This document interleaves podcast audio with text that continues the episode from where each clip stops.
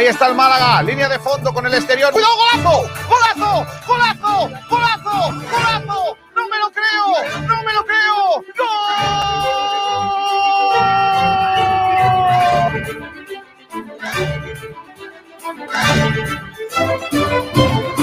José María un día me, me dejó marcado, ¿no? Me dijo, aquí hay dos objetivos, claro, es, primero, salvar la empresa, salvar el Málaga, la entidad, y después salvar la categoría.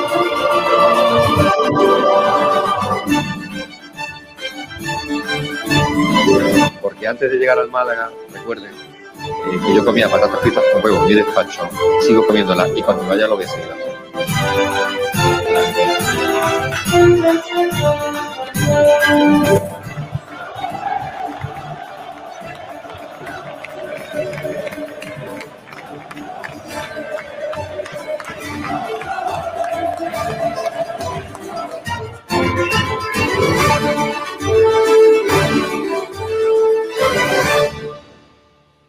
Hola, hola, ¿qué tal? Saludos a todos, buenas tardes, bienvenidos a Frecuencia Malaguista, un día más aquí en Sport Direct Radio, a través del 89.9 FM, a través de sportdirectradio.es y ya estamos en directo en todas nuestras plataformas digitales, a través de Facebook, a través de YouTube, a través de Twitch y también a través de Twitter, así que ya tenemos todos eh, los sitios donde podéis oírnos abiertos. Y bienvenidos a un nuevo programa, el último de la semana, en esta bueno, semana complicada para el Málaga Club de Fútbol tras esa derrota, pero con las ganas ya de ver al Málaga otra vez la próxima semana, este próximo fin de semana, frente al Real Sporting de Gijón. Partido que va a jugar el Málaga a las 4 de la tarde y hoy pues nos toca previa en este último programa de la semana con todo lo que tenemos que analizar, con el típico análisis al rival de todas las semanas. Eh, también con el árbitro, con los campitos, con la partida, con todo lo que tenemos en el, en el día de hoy. Y bueno, pues eh, mucho contenido y muchas cosas de las que hablar antes de ese partido. Como decimos, el Málaga también ha entrenado hoy, va a entrenar también mañana, que va a ser el, el último día de entrenamientos y mucho que contar en este programa en las próximas dos horas de radio. Así que, sin más dilación, vamos a empezar el eh, programa.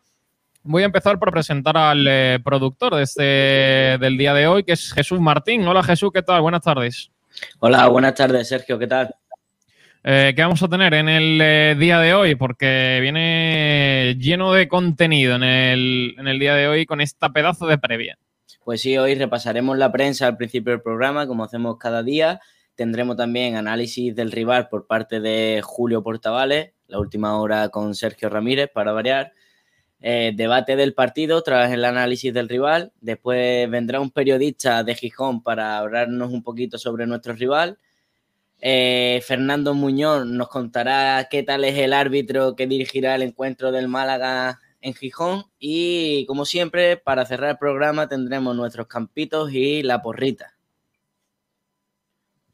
Bueno, pues eh, más cosas no, no, podemos tener. En el día de hoy saludamos ya por aquí a David P, que pone su típico eh, emoticono saludándonos. Eh, nosotros también le, le, saludamos sin ningún tipo de, de problema. Y bueno, pues eh, presentado todo lo que tenemos, eh, vamos a presentar al resto de, de compañeros y vamos comenzando con el resto de cositas de del programa. Está por aquí el gran Nacho Carmona. Hola Nacho, ¿qué tal? Buenas tardes. Buenísimas tardes, Sergio. Buenísimas tardes a todos. ¿Cómo ves ese duelo contra el Sporting? Una pincelada, complicado, ¿no? Lo veo complicado. Lo veo del mismo palo que el de la Ponferradina a todos. Lo que pasa es que contra el Sporting? Una... ahora mismo, por el tema de, del nombre que tiene, de, de la entidad respecto a la Ponferradina, puede que esté incluso un pasito por encima pese a que tenga dos puntos menos. Yo lo veo complicado, pero no imposible. Eh, ya hablaremos largo y tendido del tema. Por supuesto. Eh, creo que Kiko García está por ahí, está colando un poco de, de audio repetido. Eh, a ver si puede arreglarlo, pero también le saludo. Hola Kiko, ¿qué tal? Buenas tardes. Pero soy yo seguro. Mm, yo creo que sí. No, buenas tardes a todos. Eh, ¿Cómo ves tú ese partido? Una pequeña yo pincelada. Firmo el, empate, firmo el empate, básicamente. O sea, yo, yo también, ya sabes que yo lo firmo lo dije ayer. Pero hoy también lo firmo. Firmo el empate por porque ya si no, no se puede. Tengo miedo. Luego, como ha explicado Jesús, va a entrar un periodista de Gijón para comentarnos un poquito cómo está el, el Sporting, para eh, que nos cuente los detalles más a fondo, tras lo que nos cuente ahora en un ratito Julio Portavales con ese análisis del rival. bueno, al final ellos lo van, van a conocer a su equipo mejor que, que nadie y nos van a explicar un poquito cómo, cómo, está el Sporting, que ya sabemos cómo va, es un, un, equipo que ha empezado la temporada en una forma tremenda y que tiene un, gran equipo y que, bueno, al final es un, duelo muy complicado, pero luego a ver lo que, lo que nos dice eh, alguien que está metido desde dentro en la actualidad del, del, Real Sporting, que va a haber rueda de prensa, me han dicho, sobre la una de la tarde del eh, entrenador del Sporting, así que eh, también escucharemos alguna, alguna cosita. Así que vamos a, empezar, ahora llegan el resto de compañeros en un ratito, vamos a empezar por ese repaso a la prensa que debemos a traer cada día con Bendita Catalina. Vamos a ello. Bendita Catalina, el restaurante Nañoreta Resort te ofrece los titulares de la prensa. ¿Qué saca hoy la prensa? ¿Con qué salen los periódicos escritos en el día de hoy, Jesús?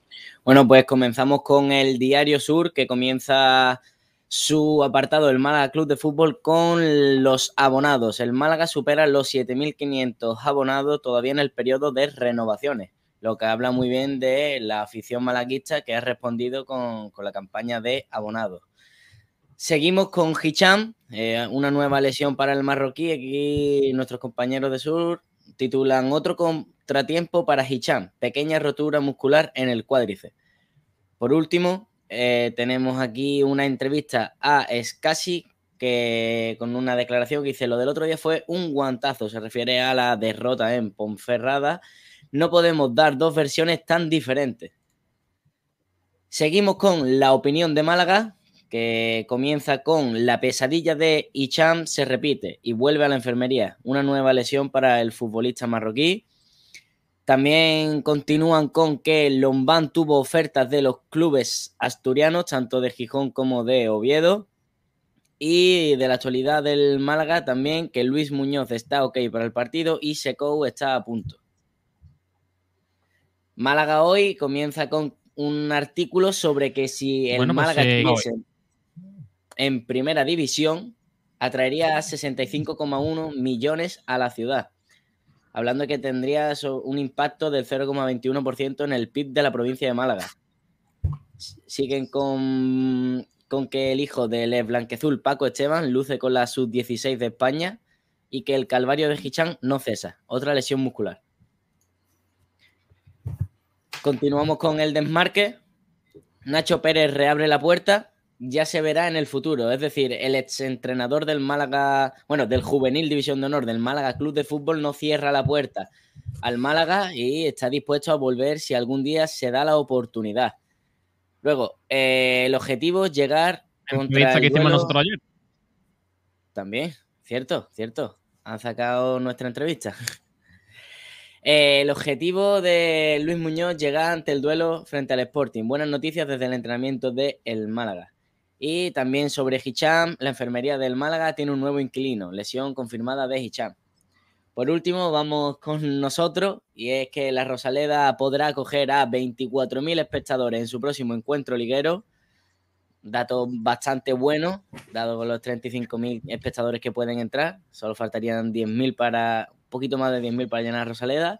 Uh -huh. El Navarro Galech Azpeguía dirigirá el Sporting Málaga. Ahora nos dirá Fernando Muñoz qué tal es este árbitro. Uf. Y también hablamos sobre Hicham. Veremos. Vuelta al calvario para Hicham, nueva lesión en el cuádriceps. Pues eso, eh, sobre todo eh, destacar ¿no? la, la, lesión de Hicham en los eh, diferentes medios que, que han publicado y esa noticia, bastante esa lesión, sobre todo destacar, ¿no? Que comentaban el cuadri. Bueno, pues complicado la vida para ese repaso a la prensa. Vamos a vamos a cerrar este repaso a la prensa. Dita Catalina, el restaurante Nañoreta, titulares de la prensa. Bueno, pues esos son los titulares de la prensa. Eh, vamos, chicos, a hacer la última hora del Mala Club de Fútbol con ese entrenamiento que ha realizado en el día de hoy el, el Mala Club de Fútbol. Vamos a ello. Talleres metálicos, Diego Rodríguez. Tu carpintero. El Málaga en el día de hoy, eh, en el que, eh, bueno, pues penúltima lagueña de de la mañana, en ese horario habitual José Alberto López. Y bueno, pues ha habido un poco no afortunadamente caluroso en eh, Málaga, en la provincia, y hoy pues toca un poquito más de,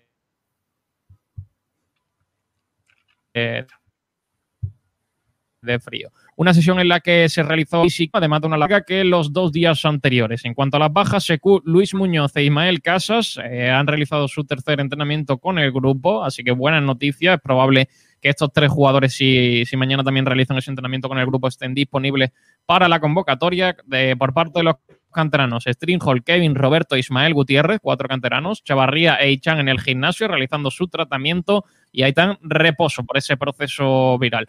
Planning para mañana a las 10 y media entrenamiento, último antes de viajar a Asturias, López a la una de la tarde y a las 5 partirá el equipo de camino a Asturias para el próximo domingo 4 de la tarde frente El Molino. Así que buenas noticias, SQ Gasama, entrenar con el grupo, Ismael Casas que venían haciéndolo los días anteriores.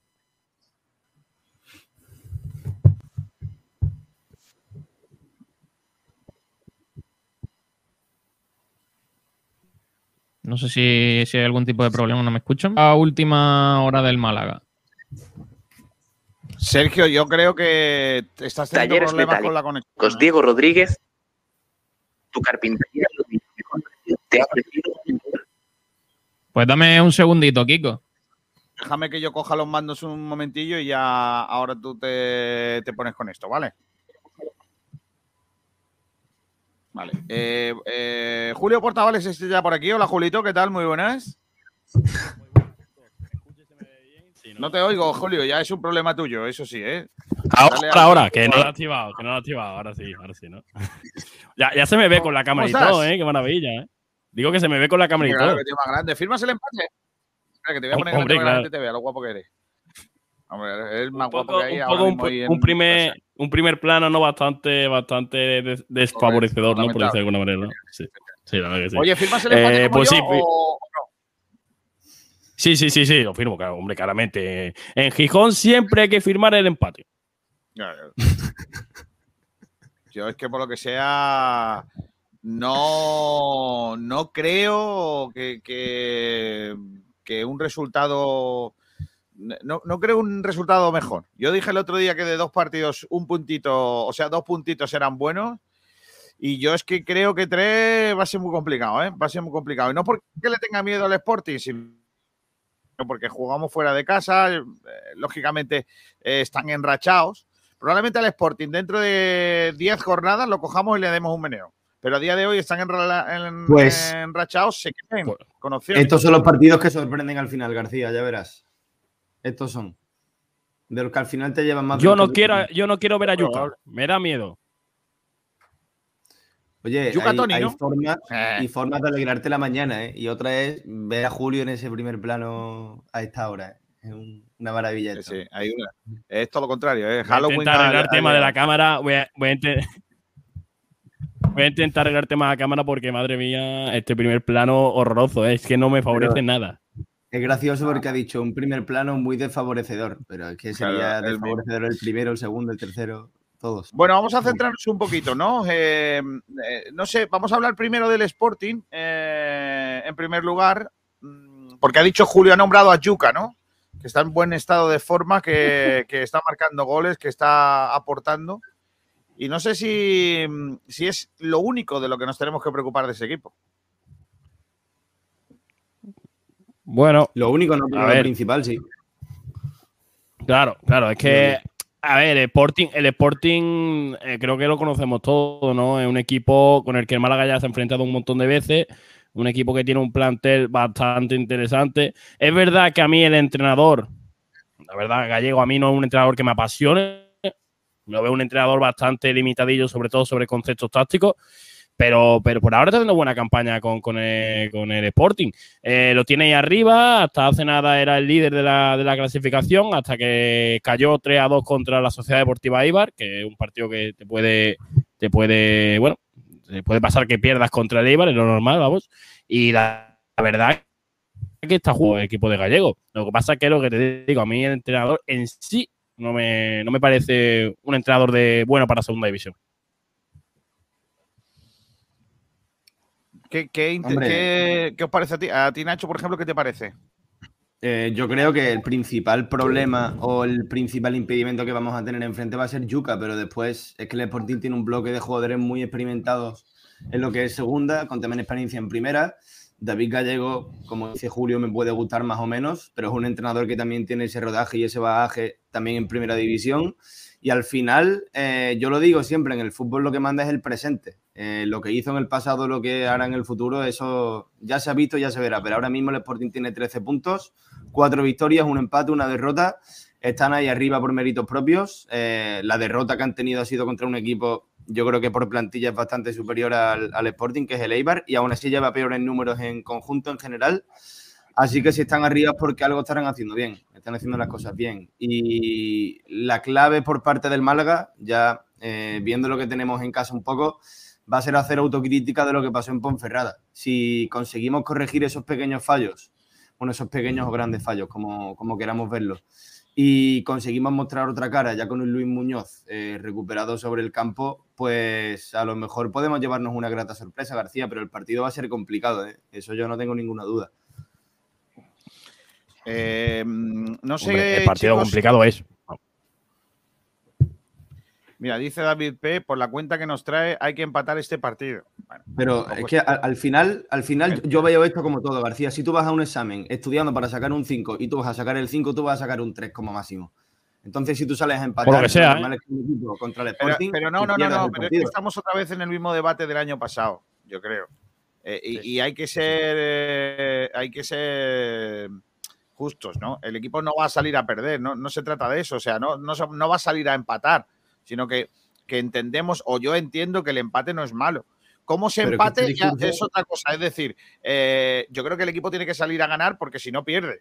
O sea, es que no, Pero ya que lo este vimos el otro día ante la, ante la Ponferradina. El equipo salió en modo contemplativo, en modo de presión eh, media cancha, en lugar de presión alta, que es lo que nos está gustando de- del Málaga. Y si salimos ante el Sporting así, lo lógico es que palmemos. Pero García, Pero yo este te escuché el otro día. bien, yo te- García. Yo te Este escuché el otro día, me pareció. no Claro, pero mira, mira, Nacho, yo te escuché, yo escuché el otro día con la milonga de la presión alta, de la presión baja. El Málaga no pierde 4-0 en Ponferrada porque no salga a presionar. Es una tontería como, como la copa de un pino. El Málaga hizo muchas cosas mal, aparte de no presionar bien. ¿Pero tú Es decir, escuchas a la para darme palos o, o qué? No, no, no para darte palo, no. García, pero hay que ser sincero. El Málaga hizo muchas cosas más porque el Málaga llega un momento en el que es protagonista en el partido y el y la Ponferradina le coge tres o cuatro contras que no te puede coger un equipo. Que el único delante, que el único jugador de ataque que tenía era Yuri. Y Yuri bajaba toda contra tres defensas del Málaga. Es que es más que hablar de no, es que el Málaga presiona a media. Como presionó en mitad de campo, pues, pues el Málaga perdió 4-0 en Ponferrada. No, creo que es un análisis muy plano. Y que, y que yo digo otra cosa, vamos a ver, eh, que el Málaga Bueno, yo- a día de hoy tiene capacidad para ganarle al Sporting, ¿eh? De sobra, o sea, yo, yo eso de salir a empatar o de tenemos que empatar sí o sí, yo eso no lo entiendo, hay que salir a ganar y luego que sea lo que Dios quiera. Pero hay que salir con ambición, este discurso no, hace- no, no ayuda absolutamente nada a lo que va a pasar en, en el partido. Eh, lo- estaba ya por aquí ¿eh? Sergio Ramírez. Eh, Si es que me escucháis. no, esto es una opinión como- Te sigo, te- yo te sigo escuchando entrecortado, no sé por qué. Sí, se escucha entrecortado y es que encima mm, yo escucho, creo que hablé un poquito por delante de cuando yo hablo, es decir, que a lo mejor estoy hablando de algo y ya había hablado hace un rato. O sea, que es que a lo mejor voy un poco yo retardado. Estoy teniendo una problemilla eh, de conexión. No sé si, si poco a poco se va solucionando. Es tu retardo habitual, Julio, también, no pasa Ya. nada. También, también Eh, es verdad, también es verdad. sí, sí. Correcto. Sergio Nada Rubio yo ¿no? estoy asustado. Ni iba a Asturias, a no ser que fuera a comer cachopo. Oh, un buen cachopo. Oh, qué bueno. Claro, oh, qué Es que es lo único bueno que tiene Asturias. ¿eh? A ver si algún oyente de Málaga que nos esté escuchando ahora mismo me dice dónde se come un buen cachopo en Málaga. ¿Dónde puedo Claro. comer cachopo Pues mira, en Málaga que esté bueno? Ah, bueno, te iba a decir un, un, un gallego, no un asturiano, perdón, que hay uno en Torremolinos que está ¿Cómo? muy bien, pero me he liado. me he liado. ¿Cómo? Pero sí, eh, Nacho, Nacho, tú. un no gallego con un asturiano como Nacho, te confundir conoce- a uno de Málaga. Claro. Ya, ya, he reaccionado a tiempo. Pero que. Nacho, el único gallego que, Nacho es el único gallego que conoce el entrenador del Sporting, ¿sabes? O sea, No, Chicos, uh, una cosita. Tenemos rival del Juventud de Torremolinos en la Copa Federación. Se enfrentará ¿Quién? al Betis de Adu en los 16avos de final. Este, Lo veo bien. El ¿Qué es Betis falso? ¿no? Podría ¿Qué es el. Betis de Adu? El Betis falso. ¿Qué es el Betis de Adu? El Betis No había escuchado eso en mi vida, niño. El Betis de Adu. también existe en Madrid el, el Betis de San Isidro, que es de un barrio de Madrid. Hay muchos Betis por ahí repartidos. Vamos a buscar un poquito. Vamos a buscar quién es el, el, Be- el Betis de Adu. Eh, Adu no era la película esa de que ha hecho Claro. uno de mi pueblo. Claro. Pues es, es Eh. un peliculón, ¿eh? Es un equipo ceutí, Kiko. Claro, ya me extrañaba a mí que. Pero, claro, Jadu es un barrio de Ceuta. Adu. Eh. Ahí está. A ver, Por lo que sea. También- Por lo que sea de Sevilla no iba a ser, ¿no? no, no. Y el, el barrio de Jadu se conoce también como barrio de San José. Podría ser el Betis de San José perfectamente, pero no, no es el caso. madre mía. Y yo estoy viendo aquí unos Madre mía. árbitros que llevan en una foto. Mira, mira, Me das espera, es que me la tengo que bajar porque quiero que me informe alguien de qué es esto. Espera. Me parece, escúchame, es que me parece de lo más grande que he visto. O sea, ¿cómo? que ¿Ese muchacho? ¿Pero, pero por qué? Espérate, ¿Por os- qué? os lo voy a subir porque alguien me tendrá que informar de qué es esto. Me das pena. Desconozco. Espera, te lo voy a poner. Porque, claro, a- en- es una, unos árbitros que tienen puesto como una especie de, de fajín o algo. Espérate. Es que estoy volviéndome loco ahora mismo. Para los que no os estáis viendo en streaming, Madre mía, niño, el, el Torremolinos si pasa se enfrentaría al Linense en una foto con el. Betis de Adu este que... eh, ¿por qué no puedo Maravilloso. mostrarla? Qué bien queda el verde y blanco, ¿eh? Maravilloso. Porque se me va a en rincón, ¿eh? Porque tenemos graves problemas, ¿eh? GoPro o algo. Ahí está, mira, mira los árbitros. ¿Pero qué tienen los árbitros, tío? ¿Qué lleva? ¿Una cámara de fotos colgada? Un soporte, un Llevan como soporte una de- especie de cinta bajo el, bajo el pecho y luego en la parte de- del cuello hacia abajo bajan otras dos tiras en modo de como si fueran dos tirantes y en el medio como un aparato. ¿Qué es eso? Parece una GoPro, ¿no? Madre mía. ¿Pero qué, ¿Pero qué tienen en el pecho? ¿Es una bomba? Pero bueno, No, pero bueno, no. pero bueno. Un poco de seriedad, hombre. Pido, pido perdón, pido perdón por lo que he dicho, ¿eh? Por favor, por favor, si alguno, Pero- alguno de pero- Ceuta, si, si Ceuta Sport Direct nos está escuchando, pido perdón. Es por Direct Celta. Cuidado con ¿Habéis Ceuta, visto eh. la pinta que tiene el central del equipo que juega contra el Betis Adu? Míralo, míralo, míralo. Kiko, Madre mía. Puede pesar es, 350 kilos. es la agrupación deportiva Ceuta y juega en segunda federación, para que lo sepas. Sí, la, la verdad, la verdad que tiene una fusión entre Juanfran y Ballesteros que no puede con ella. Madre mía, niño. Dice, que lo- Madre. dice David P que se come un buen cachopo en los mellizos, no me lo creo.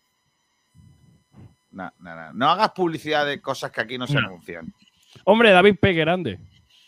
Chavales, yo también quiero ganar, pero hay que ser realistas, claro. ¿no? Me. Hombre, por supuesto. Eh, al final es que es el Sporting. Mm, no podemos no tampoco. A ver, que se puede ganar, por supuesto, pero. Y, y nosotros somos el Málaga, vamos, que hablamos del Sí, sí, pero, pero bueno, que al final, al final es un- no es lo mismo que un partido contra el Fuenlabrada, al que, por ejemplo, al Málaga habría que exigirle que ganase. ¿os, os dais cuenta que antes del partido contra la Ponferradina estábamos hablando de ascenso y ahora perdemos un partido y creemos que no le podemos ganar al- al Sporting? Es que mm, No es que no, es que no podemos ganarla, Es que- Nacho. Es que no, es que no es lo mismo que un Fuenlabrada. Al final. de es la próxima- que- Oh, pero un momento, que, Sergio, un Nacho, momento, Nacho- un momento, un momentito. ¿De verdad crees que creer que se puede ganar al Sporting es no ser realista? ¿De verdad me estás diciendo esto? Yo creo que podemos ganar al Sporting igual que ¿eh? podemos perder. Lo mismo. Sí, hombre. De, todas maneras, de cuidado todas que- maneras, señores, es que hay una cosa clave, hay una cosa clave realmente. O sea, no es lo mismo el partido antes, porque realmente eh, Club Deportivo Los Ciscos, dice por ahí David P. Me, me- me va a matar. Por, por el capitán del. Eh, iba, iba- Claro, claro. Eh, no, iba a decir que básicamente a mí. Claro, claro. A mí, a mí lo que me, a mí lo que me preocupa ya es la dinámica fuera de casa, porque si pierde en, en el Molinón. ¿Pero qué dinámica? Es que ¿Pero qué el dinámica fuera de casa? Sí, No- García, de- García, dinámica. García, No, yo no me miro, hables de García. García, escúchame. Estoy García, sí, absolutamente dinámica, en sí. contra de la dinámica. Ese, es, eso es Pues lamentable. vamos que a quitar la Pero, pues, ¿pero García, pero qué estamos. muerto? Escucha, que no, Julito. Pues que vamos no a quitar la dinámica de la radio, García. Vamos a quitar la dinámica de la radio, García. claro, si no hay dinámica, no hay dinámica en ningún lado. No, es en serio, ya. El juego dinámica. Ya. Eh, Claro.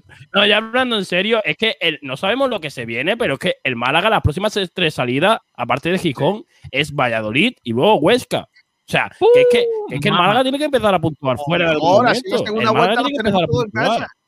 Bueno, ¿y qué más da? Si Claro, pero, habrá que empezar, pero habrá que puntuar en algún momento fuera de casa, ¿no, García?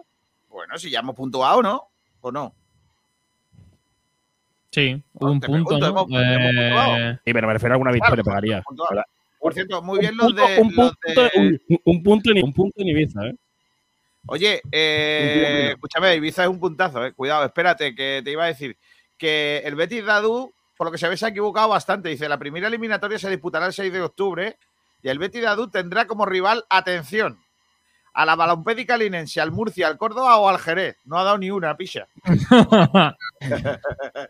Maravilloso. Al Jerez, ¿cuál de, cuál de los dos? Ay, al Jerez de- el Club Deportivo. Eh, el conjunto Caballa dice que eh, fue tercero el año pasado por detrás del Ceuta B y el CD6 de junio en la preferente Ceutí. O sea, a esto el Torremolino le va a dar un meneo, mamma mía. Pero tú Sí, pero luego, luego, es, luego es la, la Balompédico Linense o el Córdoba. Bueno, luego, luego ya contra quien juguemos ya eso es lo de menos, pero que a, a los de Ceuta, a los del Betis falso de Ceuta, que compran las camisetas falsificadas allí y le ponen Claro. y ya. Kiko, Kiko, Pero Kiko, que bueno, de Ceuta. Mm, pero por bueno. favor, un respeto, ¿no? Oye, Ceuta, dejemos de reírnos de Ceuta, por favor.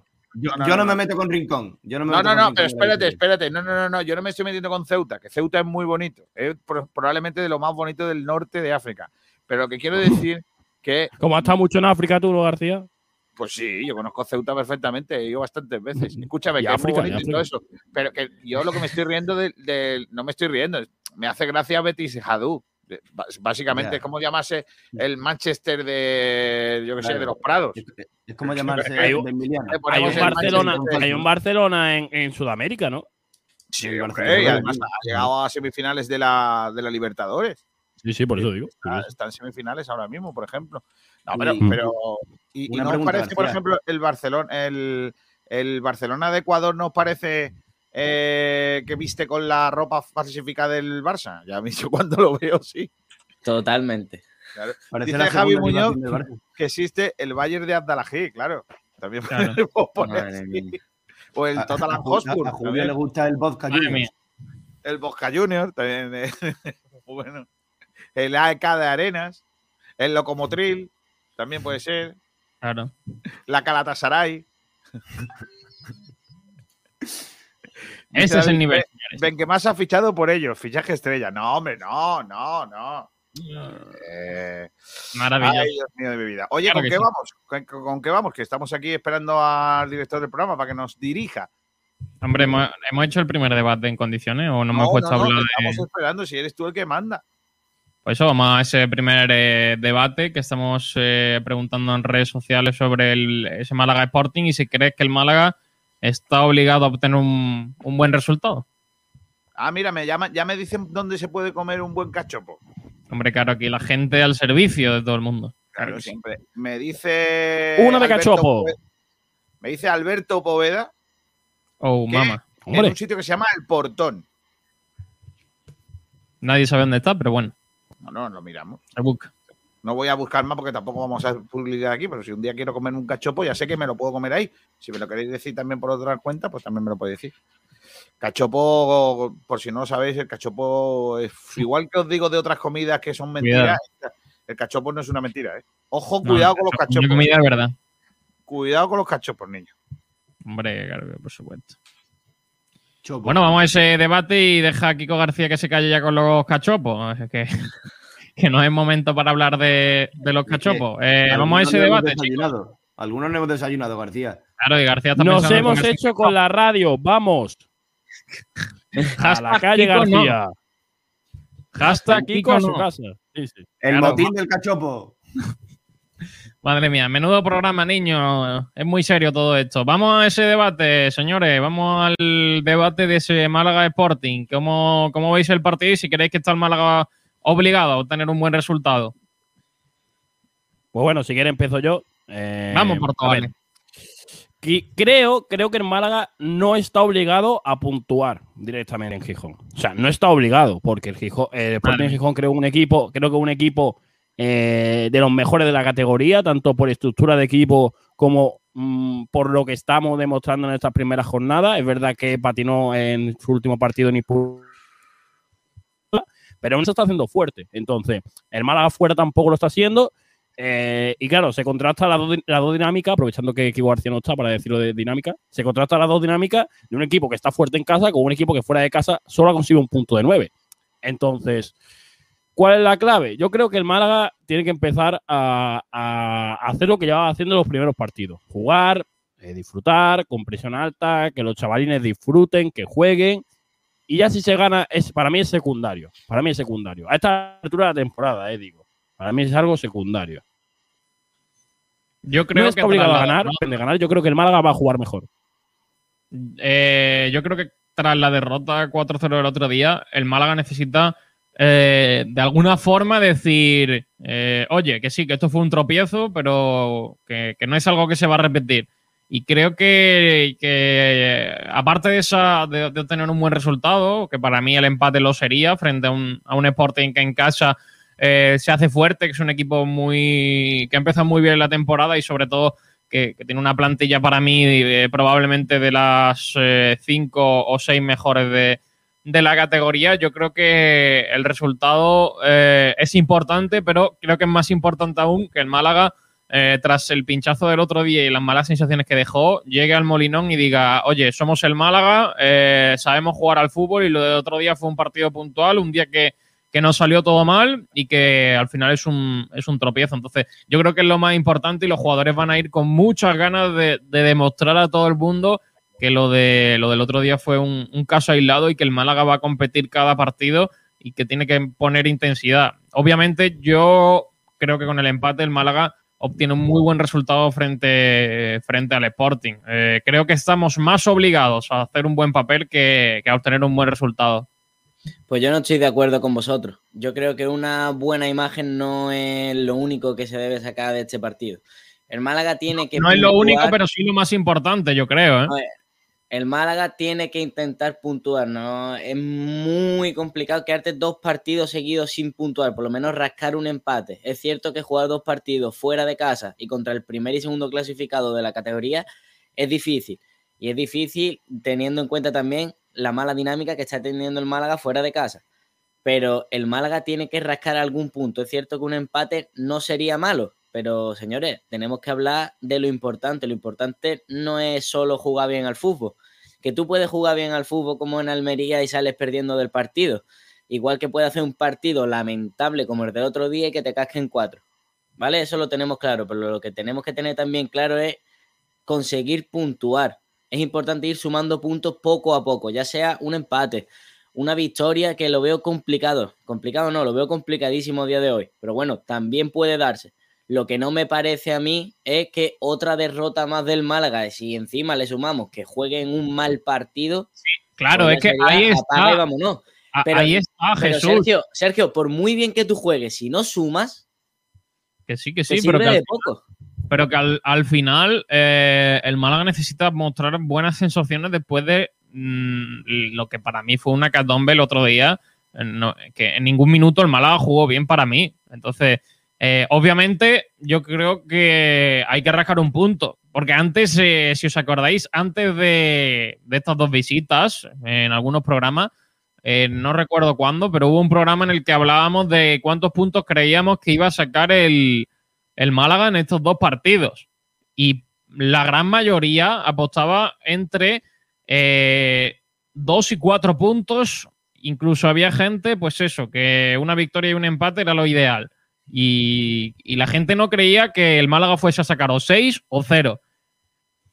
Mm, tras el partido contra la Ponferradina, yo creo que eh, estas cosas han cambiado. ¿eh? Eh, yo creo que fue un golpe pero- anímico. pero. Sergio, eh, perdona que te corte, Sergio, pero ¿qué va a cambiar en un partido estando en la jornada 7? Es que es lo que no entiendo. O sea, ¿quién está obligado a ganar en la jornada 7 teniendo nueve puntos en el casillero? Explícamelo, Nadie está obligado a ganar, sino estoy hablando de esa, de esa visión de que eh, antes pensábamos que el Málaga iba a sacar 4 de 6 puntos, eh, iba a sacar una victoria y un empate, y ahora Pero- estamos hablando de que es posible, que- de que es posible que el Málaga saque uno o ninguno. Entonces, Yo no puedo esto- con estas esto- cosas. Es que- es esto que yo nos un hace partido- darnos cuenta de lo que es la segunda división y de que eh, haces un buen partido y ganas 2-0 y te vienes arriba y pierdes 4-0 y te vienes abajo. Entonces, Un yo creo que- un partido, Sergio, y ni antes éramos tan buenos, ni ahora somos Exacto, tan malos. exacto, sí, sí, yo soy el primero que compra eso, pero eh, Bueno, ya estamos no, viendo lo que es la segunda división. No lo estás comprando, en absoluto.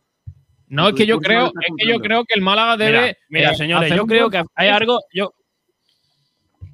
O sea, Dale, el Julio. objetivo sigue siendo el y- pero mismo. Sergio, yo creo que hay algo que del tenemos que. partido contra la Ponferradina y después del partido contra la Ponferradina. Sigue siendo Sí, exactamente pero, el pero mismo. Nacho, pero, Na- pero Nacho, pero Nacho, escúchame, Nacho. Al final estamos en una segunda división que, como bien hemos comentado todo, es complicada. Pero no podemos dejarnos llevar por un resultado malo. Es que, es que, si te mira, jornada 4, Burgos 3, Valladolid 0. Por ejemplo, Claro. ¿eh? al, al cascan 3 en el plantillo. Mirandés 4, Las Palmas 2, al- a Las Palmas le cascan 4 en Andúba.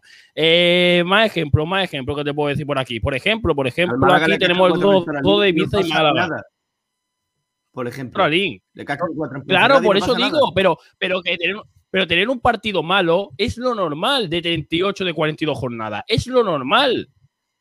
Es normal que un partido lo tengan malo, que dos tengan malo, que tres tengan malo. Lo que no Es normal ejemplo, es que tú vayas a Gijón y te vuelvan a cascar cuatro. Lo- eso es lo que no es normal. Que tú vayas a te Gijón y te vuelvan a cascar cuatro. Te lo extrapolo, ¿vale? Ponte que en vez de ganar al Girona 2-0, perdemos con ellos 0-3 y luego vamos a Ponferrada y ganamos 0-2. ¿El discurso sería el mismo que el de ahora o sería diferente? Porque al final los puntos son los mismos.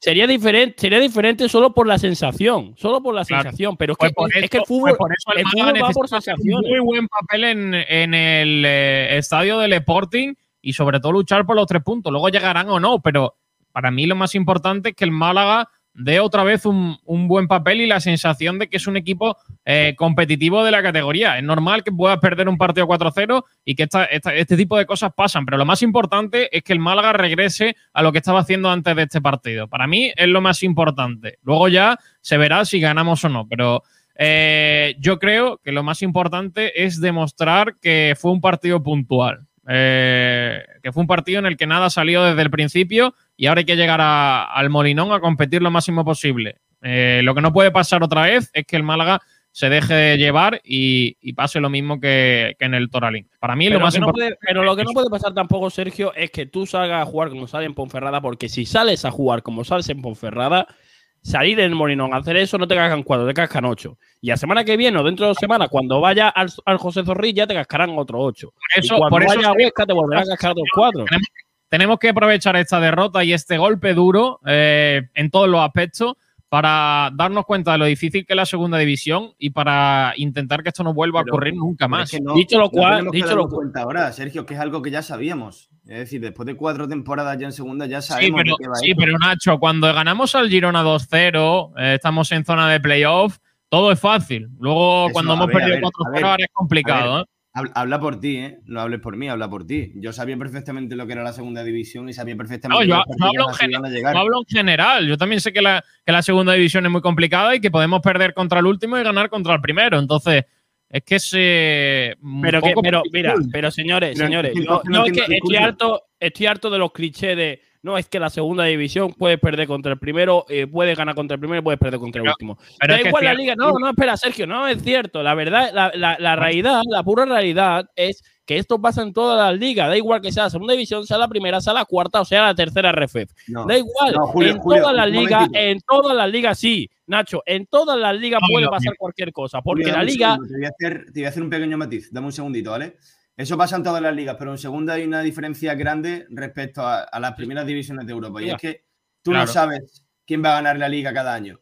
En la liga, en, en- en la liga, en la Pero no, no solo, quién, no solo quién va a ganar, sino quién va a entrar a empleo, quién va a luchar por ascender y quién va a luchar por no Eso, defender. eso es a lo que nos referimos. Que, que- que no hay rival pequeño por ese lado. Exacto. Es a lo que yo me quiero referir. A lo mejor, mira, Oye, ayer el ejemplo, ayer, Ayer, ayer gana el Cádiz al Barça y, y es una sorpresa, porque al final no, no se espera. Puede pasar, claro que sí, pero es que si a lo mejor eh, vemos un partido eh, de segunda típico, pues eh, puede pasar lo mismo con otro inesperado. Y no es tan inesperado Pues porque está, tú esperas entonces- que entonces- gane el Cádiz.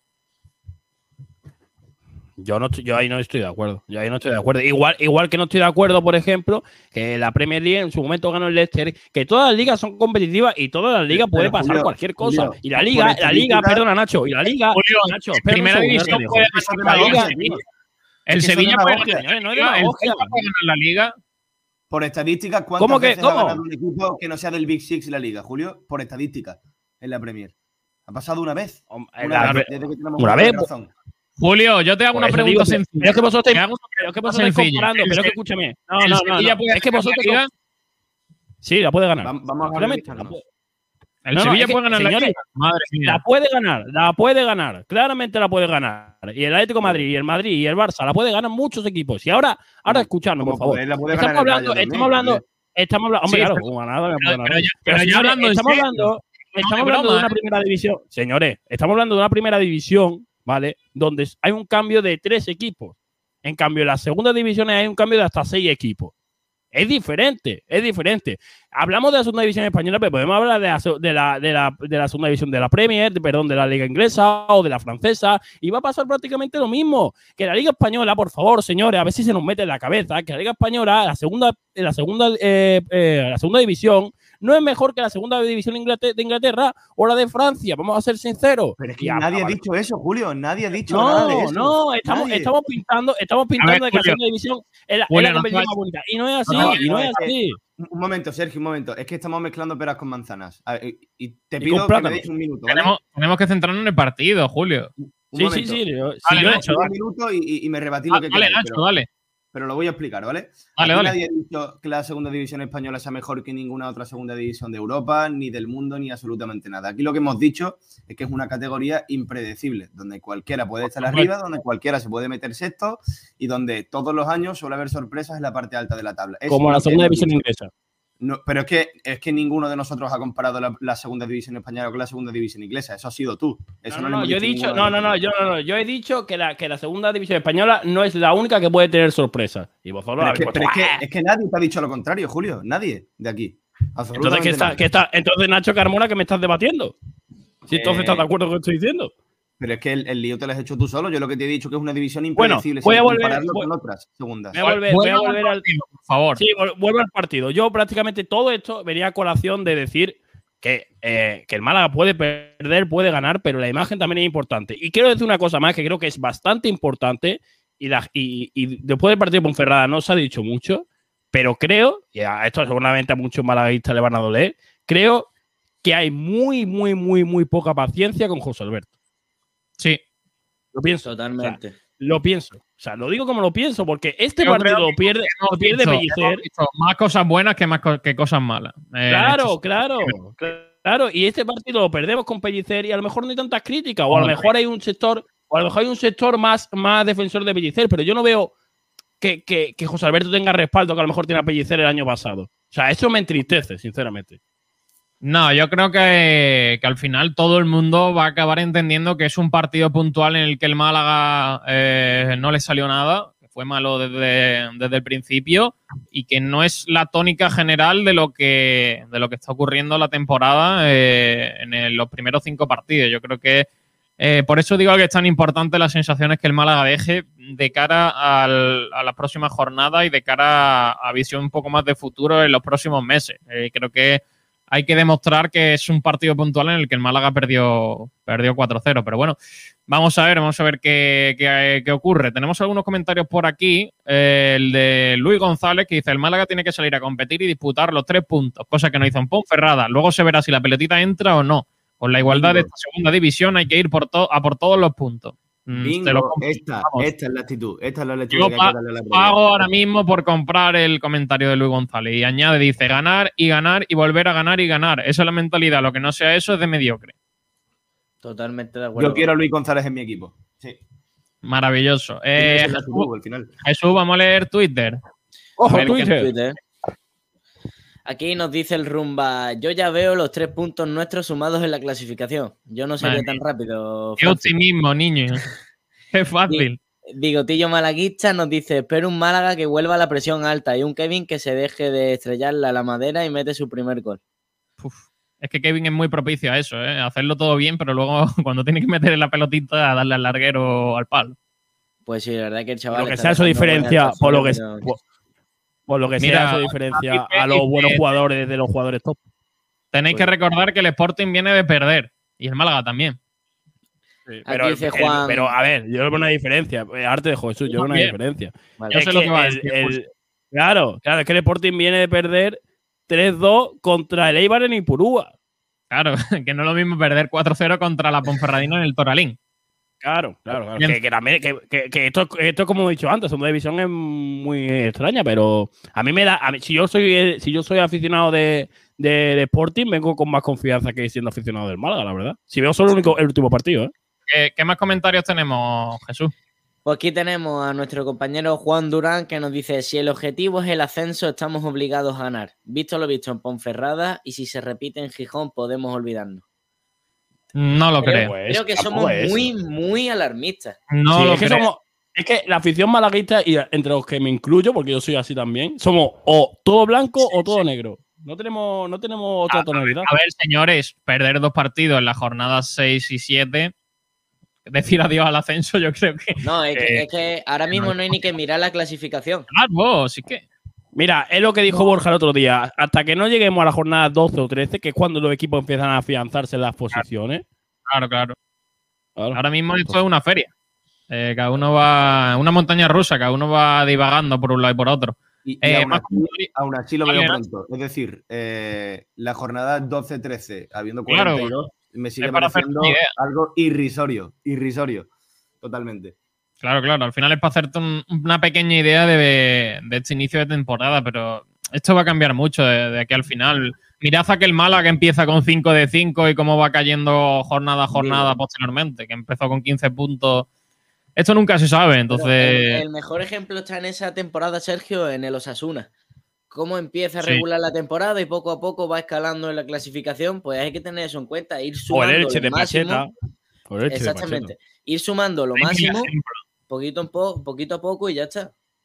Sí, eso, eso es lo más importante. Al final, la, la tabla clasificatoria, yo creo que, que como todos dicen, como todos los futbolistas, como todos los entrenadores, hay que mirar la falta de 10, 8, 7 jornadas para, para saber por qué va a luchar. Pero eh, al final hay que centrarse en cada partido. Eh, ¿Más comentarios, Jesús?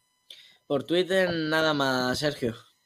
Bueno, pues eh, vamos a pasar ya, vamos a hablar un poco del Sporting, tras hablar de ese debate con el Málaga. Eh, vamos a aprovechar que está con nosotros eh, Loren Castro, que es periodista en Gijón, concretamente de Radio Sporting, así que lo tenemos por aquí. Hola Loren, ¿qué tal? Buenas tardes.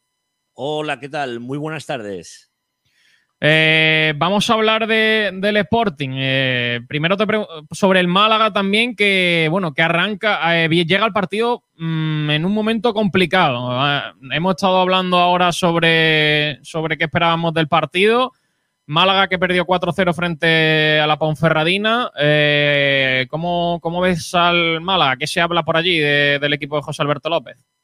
Bueno, eh, se habla, se habla en, la, en la misma línea que, se habla, sobre todo David Gallego, el técnico de- del Sporting, con muchísimo respeto, ¿no? Independientemente del rival al que se enfrenta el conjunto rojiblanco, David Gallego y su cuerpo técnico siempre mantienen la prudencia, siempre mantienen la, humildad y en este caso también el, respeto, ¿no? Eh, os estaba escuchando y es cierto que, se recibe un Málaga con una derrota eh, contundente en el, en el Toralín, que el Sporting también viene de, de perder, pero con unas sensaciones eh, quizás eh, diferentes, ¿no? Porque el partido de, Ipurúa pues deja algunos fallos individuales que, que- no son disculpa, pero a la postre el equipo planta cara remontando hasta dos veces el marcador y, bueno, la confianza en el Sporting está en el bloque, ¿no?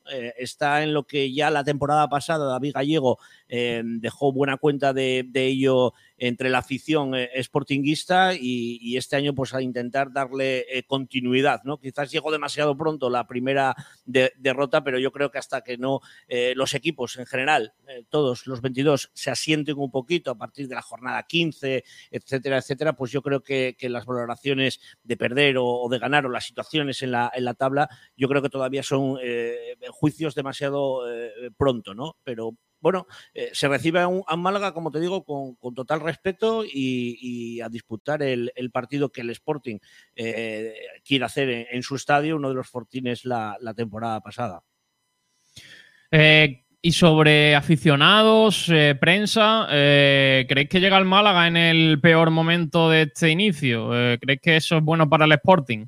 Bueno, nosotros tenemos la ventaja de que, conocemos perfectamente al entrenador, ¿no? Eh, conocemos perfectamente a, José Alberto y, sabemos que, en momentos determinados, ya le pasó en el Mirandés y también eh, le pasó eh, en su etapa en, el Sporting, es un, técnico diésel, ¿no? Es un técnico que, necesita un tiempo para alcanzar cierta velocidad de crucero, en la que encuentre un bloque eh, que sea eh, bastante distinguible e identificable y a partir de ahí, pues bueno, va generando eh, su, su, mejor fútbol, ¿no? Pero también tiene por contra, yo creo que esto es positivo por parte de José Alberto, pero también tiene por, por contra que, que, podemos encontrarnos del blanco al negro de una jornada a otra, es decir, también hemos visto, tanto en el Sporting como la temporada pasada en el, en el Mirandés, un José Alberto o los equipos de José Alberto que después de una derrota, incluso una derrota, dolorosa, ¿no? Como, como un 4 a 0, eh, pues de repente el siguiente partido dar la otra cara de, de la moneda y, ver el vaso medio lleno porque al final eh, el equipo da, da, la cara, ¿no? Con lo cual, bueno, se espera, se espera que, que venga un Málaga dolido, entenderíamos que, que, se realizara algún cambio con respecto al partido del Toralín, por lo que te digo, ¿no? Porque seguramente hayan pasado eh, cosas extrañas a, nivel técnico que, que, en este caso José Alberto quiera, quiera corregir y sabe de la fortaleza también del Real Sporting, a pesar de venir de una derrota, sabe de la fortaleza del Real Sporting y sabe sobre todo lo importante que es para David Gallego eh, que no se vayan puntos del estadio del Molinón en Enrique Castroquini.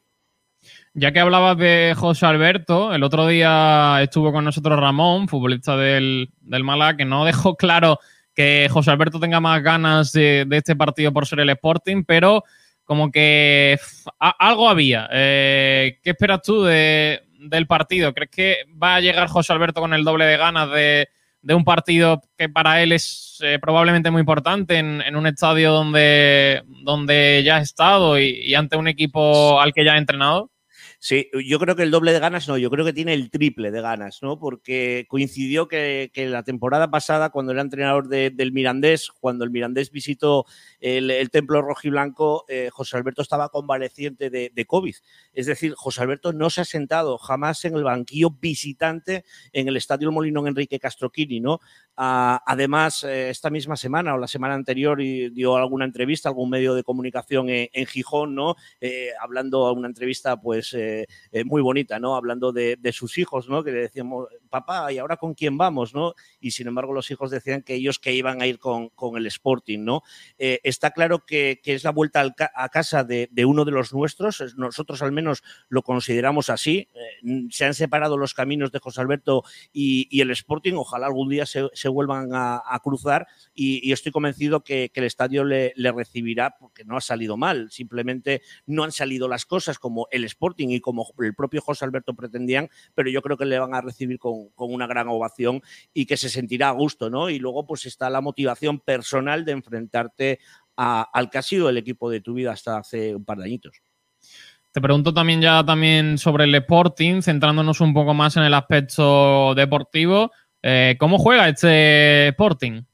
Bueno, pues eh, este Sporting juega, juega muy, muy ofensivo, ¿no? Eh, a diferencia de la temporada pasada, en la que David Gallego lo que trató de implementar era un muy buen sistema defensivo y crecer a partir de tener una, una defensa férrea, un eh, bloque bajo muy bueno que incluso a veces eh, le, repercutía en el, en el marcador, ¿no? Con marcadores cortos, con un Yuca sobresaliente a nivel goleador, ¿no? Eh, de los mejores de los mejores del campeonato, ¿no? Solamente por detrás de Raúl de Tomás, 22 tantos para, para el bueno de, de Yuca, eh, pero este año ha evolucionado. Eh, quizás es más expuesto a nivel defensivo porque el equipo llega más, ataca más y además está sumando muchísimos efectivos de segunda línea, algo que echábamos de menos la temporada pasada, ¿no? Que se sumaran a la tabla de goleadores los Fran Villalba, los eh, Pedro Díaz, incluso los centrales como Babén, Mar Valiente, que ya también ha marcado, Aitor García, Gaspar Campos, es decir, ya no solamente el gol es una dependencia exclusiva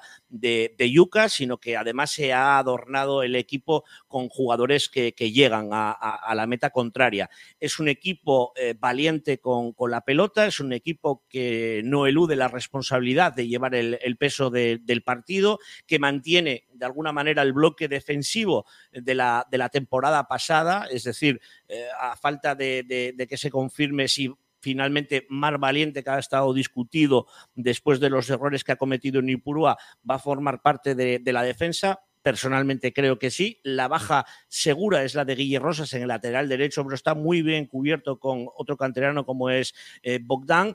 Y, y, el 11 de, David Gallego ya casi te lo puedo adelantar, ¿no? Yo creo que, que, que va a ser exactamente el mismo que, que en Ipurúa, con la excepción de, de Rosas, que está lesionado y que no se le va a, forzar para este encuentro porque está bien cubierto con, con, Bogdan en ese lateral derecho. Así que será eh, Diego Mariño, Bogdan en la derecha, eh, el bueno de Basil Kravets en la banda izquierda, va bien en Mar Valiente de centrales, por delante de ellos Grajera, Pedro Díaz y Fran Villalba, que es un eh, triángulo en el centro del campo inamovible y que además está generando mucho fútbol y muchos goles. En la banda derecha para, para Aitor, en la banda izquierda para, para Gaspar Campos y arriba Yuca, ¿no?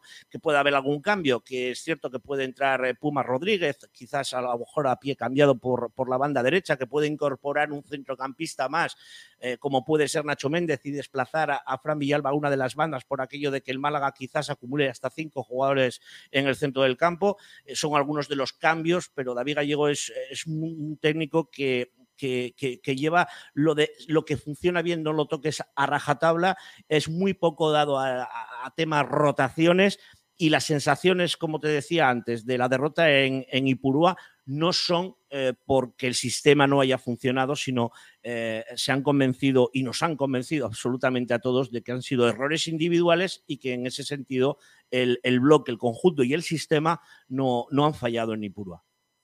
Eh, también sobre un poco comparación eh, Málaga y Sporting, no sé si, si, le está pasando algo parecido al, al Sporting, de que eh, parece un equipo totalmente distinto jugando en el Molinón, en este caso el Málaga en la Rosaleda, y luego fuera de casa no son las mismas sensaciones. Bueno, eh, los resultados fuera de casa siempre son peores, ¿no? La temporada pasada es cierto que el Estadio Molinón Enrique Castroquini estuvo imbatido, eh, ha sido el, único campo de, primera y de segunda que estaba invicto de, las dos divisiones, me refiero, durante muchísimo tiempo y, ahí sí se sacaron bastantes puntos, se han escapado también con algún empate y luego en las precisamente José Alberto, eh, el equipo de José Alberto, en aquel caso eh, el Mirandés, sin José Alberto en el banquillo, como te decía antes, eh, ha sido el primer equipo que, ganaba ¿no? al Sporting la, la, temporada, la temporada pasada. David Gallego no entiende de casa fuera, eh, plantea los partidos de, la misma, de la misma manera. Es cierto que a lo mejor cuando juegas fuera de casa, como pasó en el Eliodoro Rodríguez López, en el momento en el que el minuto 70 estás 0-0, eh, pues bueno, una de las máximas eh, del fútbol dice que, lo que tienes ganado hasta el 70 no lo vayas a perder en el 81, ¿no? Es decir, tienes un punto fuera de casa, se le da valor y, te recoges un, poquito más.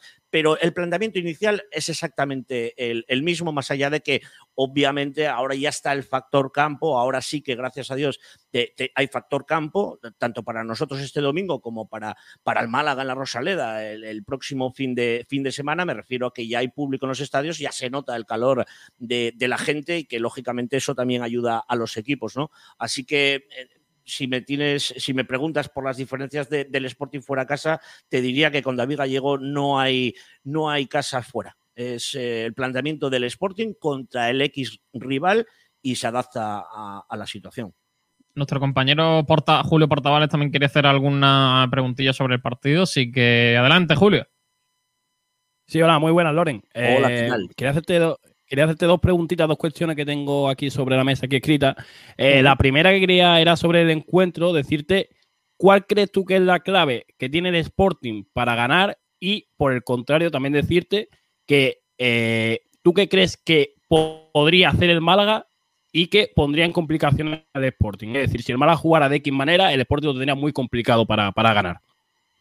Bueno, empiezo por lo, por lo segundo, si te parece. Mira, eh, el Sporting está encontrando un, un déficit a balón parado. Está encontrando un déficit que es de lo poco que no mejoró con respecto a la temporada pasada, un equipo que sufría a, balón parado, ¿no? Y cuando me refiero a balón parado, no solamente me refiero a, faltas cercanas al área o a corners, sino a faltas lejanas, es decir, faltas que estén a 30 metros de la frontal del área, que se meten balones al área y ahí están contando ciertas dudas algunas de carácter individual, porque algún jugador falla a nivel defensivo, y otras estructurales del momento de defender. Es cierto que David Gallego lo que está haciendo en ese tipo de faltas alejadas, sobre todo, es sacar la defensa muy adelantada, ¿no? Para quizás provocar algún fuera de juego o algún despiste, eh, intentando, eh, pues, eh, no sé, echarse en manos de, la velocidad de, los centrales. Está encontrando errores a nivel, repito, individual y colectivo en las jugadas a parado y luego los centros al área. Los centros al área,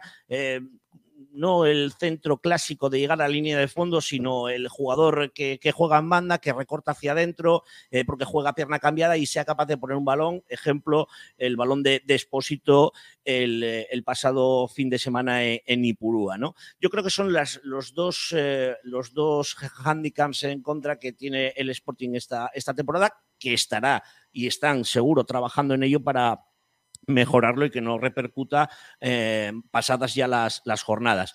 A favor el Sporting lo que tiene es, el planteamiento eh, ofensivo, eh, un equipo que presiona muy alto, un, equipo que, que, quiere salir a mandar, que le mete muchísima intensidad, que tiene dos jugadores en bandas que son puñales, que quizás en este caso Bogdan, que va a jugar en banda derecha, es menos alegre ofensivamente que, que, Guille Rosas, pero Basil Kravets, por ejemplo, está llegando muy bien y está compaginando muy bien las subidas con Gaspar Campos por la, por la banda izquierda. El extraordinario momento de forma de, Fran Villalba, que está sorprendiendo, sorprendiendo a propios extraños en, Gijón y nos está alegrando este inicio de, temporada. Y luego Yuca, ¿no? que, es un jugador que se va a pegar con, con las defensas, eh, que va a jugar de espaldas y que va a intentar de alguna manera favorecer a sus, a sus compañeros. ¿no? También tiene esas eh, ganas de volver a marcar, lo hacía en la primera jornada, luego se ha ido con la selección, no ha vuelto a marcar Yuca, se han aprovechado otros compañeros y seguramente conociendo un poquito el carácter del jugador, del jugador serbio, pues, pues quiera, quiera, quiera marcar, ¿no? Quiera volver a, vivir lo que es celebrar un, gol. Te diría que el Sporting es un equipo eh, ofensivo, eh, sobre todo con muchísima mordiente en la, en la presión, con eh, jugadores que les gusta aguantar la, la pelota, con transiciones muy rápidas y con una defensa que en líneas generales defiende bien, con las excepciones que te conté al principio, ¿no? El balón parado y algunos centros laterales. Y la otra cuestión que quería formularte, he estado esta semana atento a la prensa un poco asturiana, un poco a la prensa de Gijón, y hay un dato que me ha impresionado, que es que el balance del Sporting contra sus ex entrenadores en esta década es de seis derrotas y solo dos victorias. No sé si se ha comentado mucho por allí, si es algo que nos preocupa o cómo lo ves tú. Sí, fíjate, eh, nosotros ayer en nuestro programa de previa de, este encuentro en Ahora Sporting eh, hablábamos de ello. ¿no? Eh, el año pasado, una de las derrotas que más nos llamó la atención fue en, en Andúba, en el Mirandés, contra el Mirandés de José Alberto. ¿no? Em, consiguió José Alberto desactivar al Sporting. Lo consiguió de una manera extraordinaria, además. Eh, fue un partido con un resultado corto, pero fue capaz de bloquear a los cerebros del Sporting. En aquella ocasión, eh, Grajera y, y, Pedro, también estaba Manu García. Hay similitudes, pero también hay diferencias con respecto a esta temporada, ¿no? Y también hay mejoría, tanto de Grajera como de, Pedro, que ya tienen 42 partidos más, contando los que jugaron la temporada pasada, ¿no? Pero fue capaz de desactivar un poquito la circulación en el centro del campo, las líneas de pase para que no llegara a los jugadores más ofensivos, que Yuka no se girara con cierta comodidad. Bueno, desactivó de alguna manera al Sporting. Y pasó lo mismo en el Estadio Molino Enrique Castoquini, incluso con remontada, ¿no? Algo que los equipos de José Alberto les cuesta. ¿eh? Les cuesta la estadística del Málaga, creo que comentábamos ayer, si el Málaga empieza perdiendo, o pierde o empata, pero ganar no gana, no, no es capaz de, remontar, ¿no? Es algo que, también le pasa a José Alberto. Eh, es cierto que el, Sporting cuando se enfrenta a los ex, como te digo, en este caso a José Alberto, lo más reciente, pues no, no se le suelen dar, no se le suelen dar bien. Eh, José Alberto es conocedor de esta perfectamente informado. Si hay un equipo de la Liga Smartbank que conoce, aparte del Málaga, por supuesto, es, es, el Sporting, ¿no? No me cabe ninguna duda. Con lo cual, bueno, va a haber ahí un, choque, eh, una partidita de, ajedrez también, ¿no? Entre los dos entrenadores. David Gallego quitarse la, la, espina de no haber podido ganar a José Alberto la temporada pasada en dos encuentros y, y, en este caso José Alberto, como decíamos antes, porque vuelve a su casa, vuelve a su tierra, vuelve a su equipo, eh, al equipo sobre todo de, sus hijos. Desde aquí mandarles un beso y muchos recuerdos y, y ahí, ahí, así están las cosas. Esos datos eh, son fríos, pero son datos. Con todo lo que hemos analizado, ya para acabar, eh, ¿qué resultado crees que se va a dar en ese partido? Bueno, eh, yo, yo creo que, que, que, que, va a ganar el Sporting. Me lo dice el corazón, pero bueno, también me lo dice la, la cabeza, ¿no? Em, la temporada pasada salvo en la recta final en la que el Sporting encontró tres, cuatro derrotas consecutivas o muy cercanas entre sí, que son las que nos desactivaron un poquito de la zona alta de, de la tabla, era muy difícil ver al Sporting que después de una derrota no se recuperara inmediatamente con una, con una victoria, ¿no? Y yo creo que estamos en ese, en ese proceso. Eh, me fastidia muchísimo porque yo al Málaga es un equipo que le tengo muchísimo, muchísimo cariño. Yo viví en Almería y además con, gente del sur por siempre tengo muchísimo, muchísimo contacto, pero yo creo que va a ganar el Sporting. Yo creo que va a hacer, va a hurgar un pelín más, un pelín más en la, en la herida después de las dudas que puede generar el caer por, por cuatro goles a cero. A partir de, de las seis de la tarde, desearle todo lo mejor a, al Málaga, pero los tres puntos se, se quedan en Gijón.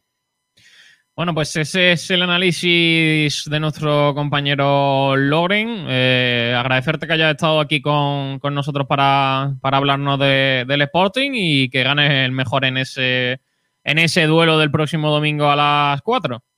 Nada, muchísimas gracias a, vosotros, desearos toda la suerte de, de, del mundo. Un trocito de, los sportinguistas, por razones obvias, está, está esta temporada sin ninguna duda con, con el Málaga y muchísima suerte. Pues eh, nada, muchas gracias. Eh, pues esa, ese era la, el análisis de nuestro compañero Loren Castro de Radio Sporting para analizarnos un poquito al eh, cuadro de David Gallego. ¿Qué sensaciones os ha dejado, chicos? Eh, a mí eh, me ha dejado con más ganas de firmar todavía el empate.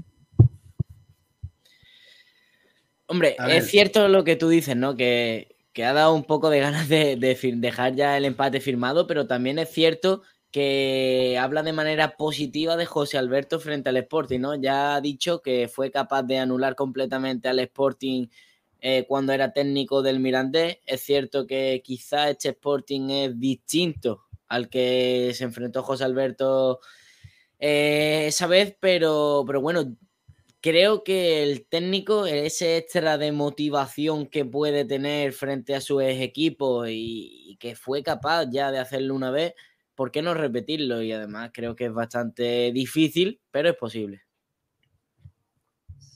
Yo creo que no ha dicho nada que no supiéramos, ¿eh? Bueno, ha analizado un poquito más en profundidad, ¿no? Sí, eh... algo más a fondo. Sí, sí, pero, pero me refiero, no, no ha dado ninguna sorpresa hablando del Sporting. Sabíamos que era un equipo fuerte, un equipo que, que, que con, casi con total seguridad nos lo va a poner muy complicado y que tiene bastantes chances de, de llevarse los tres puntos. Pero aún así, yo sigo teniendo la misma ganas de salir al campo antes no, de, eso, que, de que eso, eso, no se va a quitar, eso no se va a quitar nunca, Nacho. Esas ganas de que. Sí, sigo, de creyendo, sigo, creyendo, que podemos ganar el partido. ¿eh?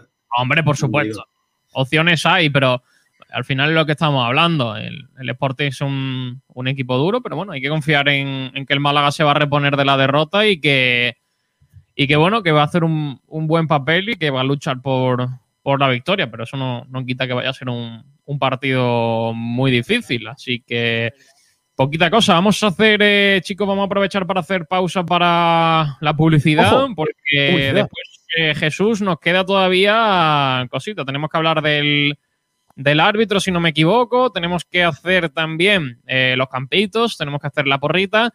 Y luego tenemos mucho de polideportivo porque recuerden que hoy es viernes y que este fin de semana hay fútbol modesto y hay el resto de deportes, baloncesto, balonmano, así que todavía queda mucho por, sí, Sergio. por analizar. Además, también estamos a la espera de conocer el rival del Málaga Club de Fútbol Femenino. Ya lo, ya lo tenemos. Ya lo tenemos por ahí. Se va a enfrentar al eh, Seagul en la primera eliminatoria de la Copa de la Reina. Pues ya Así que ahí lo tenemos. eh, el CE Sa- Seagul, primer rival de la, en la Copa de la Reina para el Málaga Club de Fútbol Femenino. Así que ya tenemos por ahí eso, ese emparejamiento de Copa eh, del Málaga Femenino. Así que con esto, chicos, nos vamos a publicidad y en cuanto regresemos, 10 minutitos, estamos con todo lo que nos queda de, de programa. Así que hoy os voy a llevar a, a comer unas patatas. Dicen que los abuelos consentimos todos los caprichos. Pues este es crujiente, casero, con las mejores materias primas de Andalucía y fritas en el pelón de toda la vida. Patatas fritas El Abuelo Antonio. Tu capricho del día. Y completa tu picoteo con los picos y horneados, nuevo obrador de Monty. Llega una buena noticia. Para los que nos gusta la pizza. Y también para los que hasta ahora no la comíamos. Para los que nos encanta probar cosas nuevas. Para los que somos futboleros. Fans de la barbacoa. Y por supuesto, para los veganos. Llegan las nuevas veggies. Con el sabor de Telepizza de siempre. Por, fin veganas para todos. Pídelas online con el 2x1. Telepizza. Estás buscando quien te diga la verdad. Pasan los años y se están perdiendo las sandías enterradas en la arena. Un buen campero en la madrugada. Empalmar la feria del centro con el Real. Los gazpachuelos contundentes. Los autobuses de la MT hasta la bandera. Pero el malaguismo sale ganando. Pasa la noche con nosotros en Malaguismo. Los malaguistas ya tenemos nuestro programa nocturno. Si estás cansado de chiricircos, si solo escuchas Madrid y Barcelona y una mejilla del Atlético, ahora podrás irte a la cama en tu idioma. El malaguista. Cierra el día en blanquiazul. Cada noche a las 23 horas, blanquiazules con Pablo Gil, con el corazón malaguista. Lo que no se puede perder. Sport Direct Radio, otra forma de hacer deporte.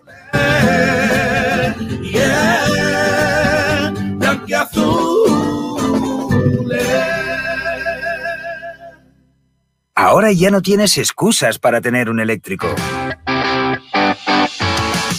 Porque además de los 7.000 euros del plan Moves 3, con Hyundai podrás beneficiarte del plan Full Electric Full Care. Hyundai, única marca con compromiso de devolución. Más información en Tu concesionario oficial en Málaga, Marbella y Fuengirola.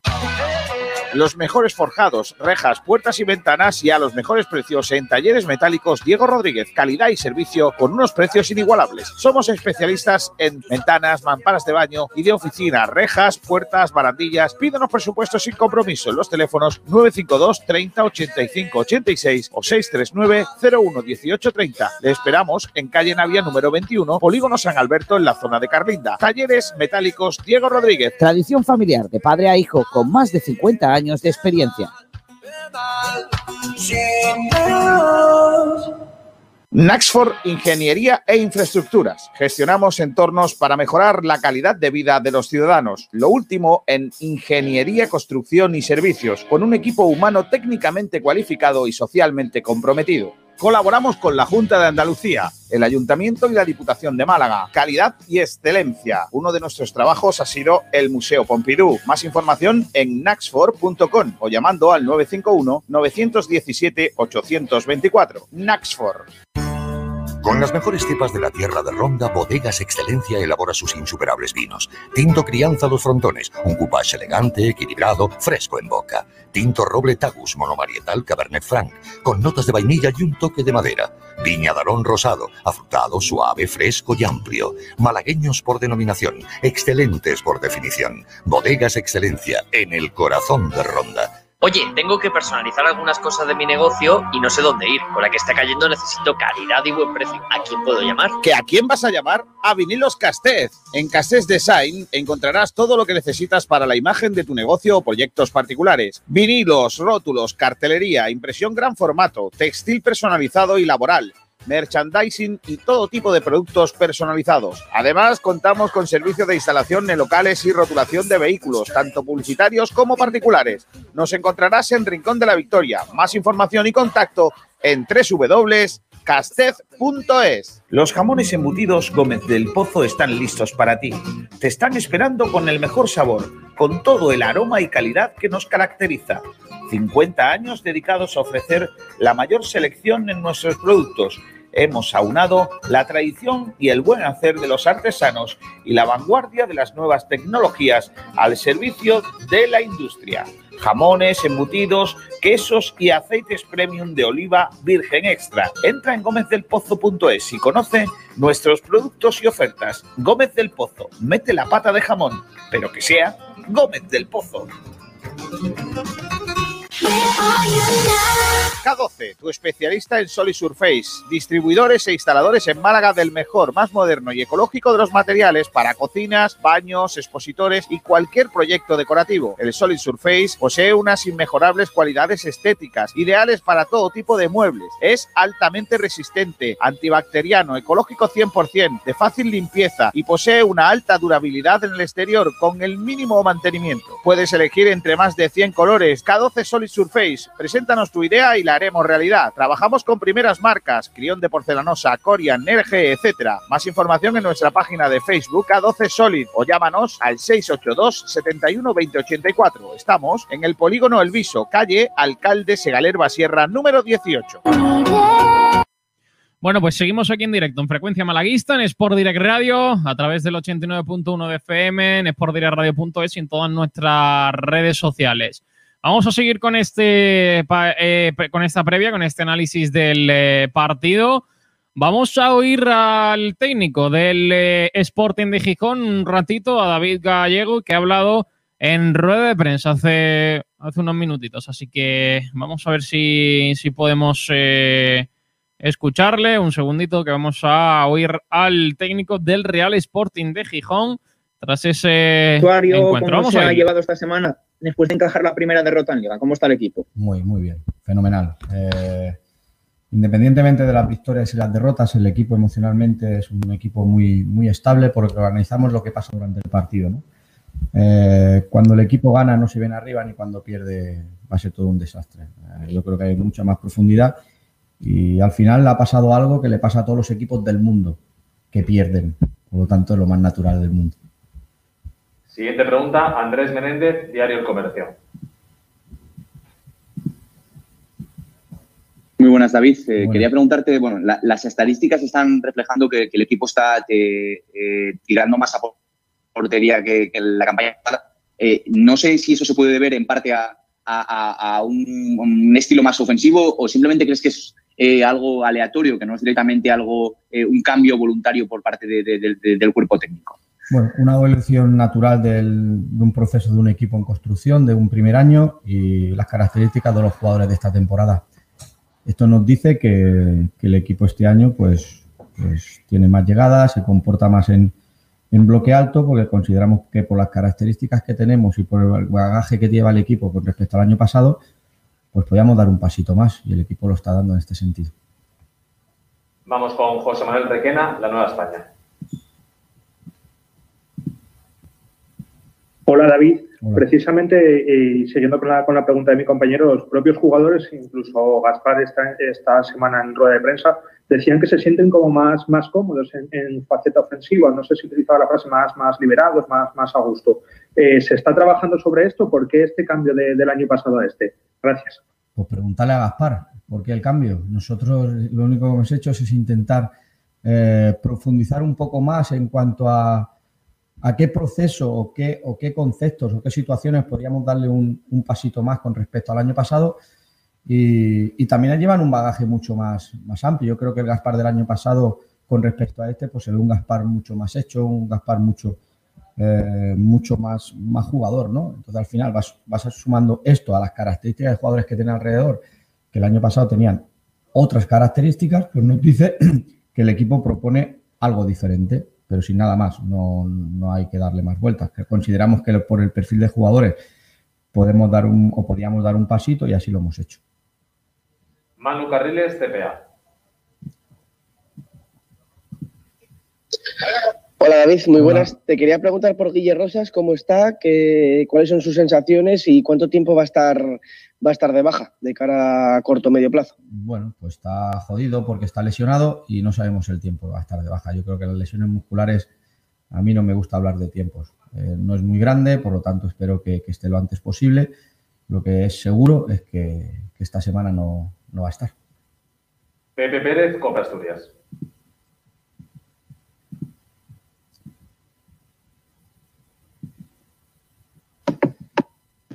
¿Me escucháis ahora, David? Ahora sí. Sí. Yo quería preguntarte por el Málaga, cómo valoras a- al equipo andaluz y el hecho de que tengan en el banquillo un entrenador que conozca bien a los jugadores del Sporting. Bueno, en cuanto al Málaga, creo que es un equipo con una propuesta ofensiva muy, muy, muy atractiva. eh, un equipo con un potencial en cuanto a, a actitudes individuales tremendo. eh, jugadores que, que participan por fuera, tanto laterales con extremos como con muchísima, con muchísima llegada, unos por dentro y otros por fuera, por dentro mucho juego. Bueno, un equipo que a nivel defensivo, vuelvo a decir lo que dije el día de Leibar, tenemos que hacer un grandísimo partido si queremos contrarrestar todas las virtudes que tiene este equipo a nivel ofensivo. ¿no? Y en cuanto a nivel defensivo, considero que es un equipo que es muy agresivo en, en bloque alto, que se comporta y se encuentra muy cómodo viniendo a apretar. Y bueno, pues un rival a tener en cuenta. Y en cuanto al míster, pues bueno, pues sí que es verdad que, que conoce a los jugadores porque ha estado aquí, conoce la casa, pero al final, cuando el árbitro pita al inicio y pita al final, los protagonistas son ellos, los jugadores. Siguiente pregunta, Andrés Menéndez, El Comercio.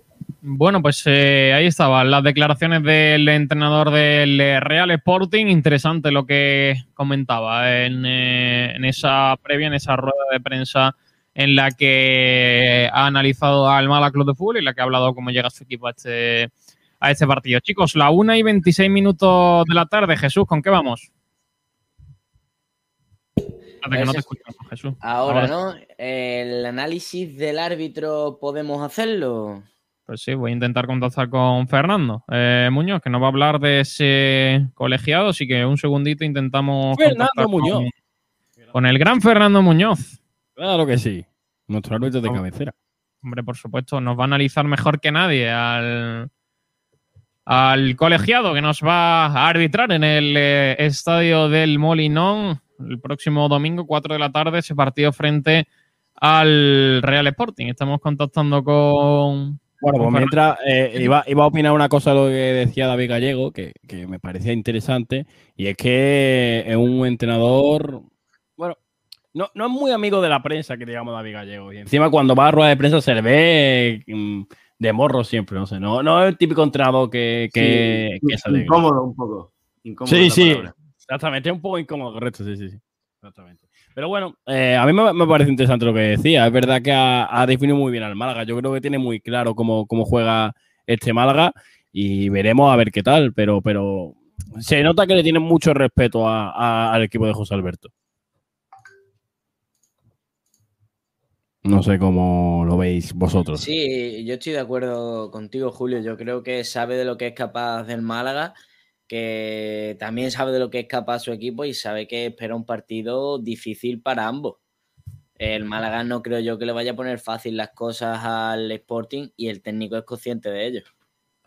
Y bueno, eh, chicos, vamos ya a ese análisis del árbitro. Ahora seguimos eh, analizando todo, todo esto. Nos va a arbitrar el eh, Navarro Galez, eh, Galech, perdón, a Petezgia. Eh, nombre complicado para el eh, árbitro que va a encargarse de pitar en el Molinón.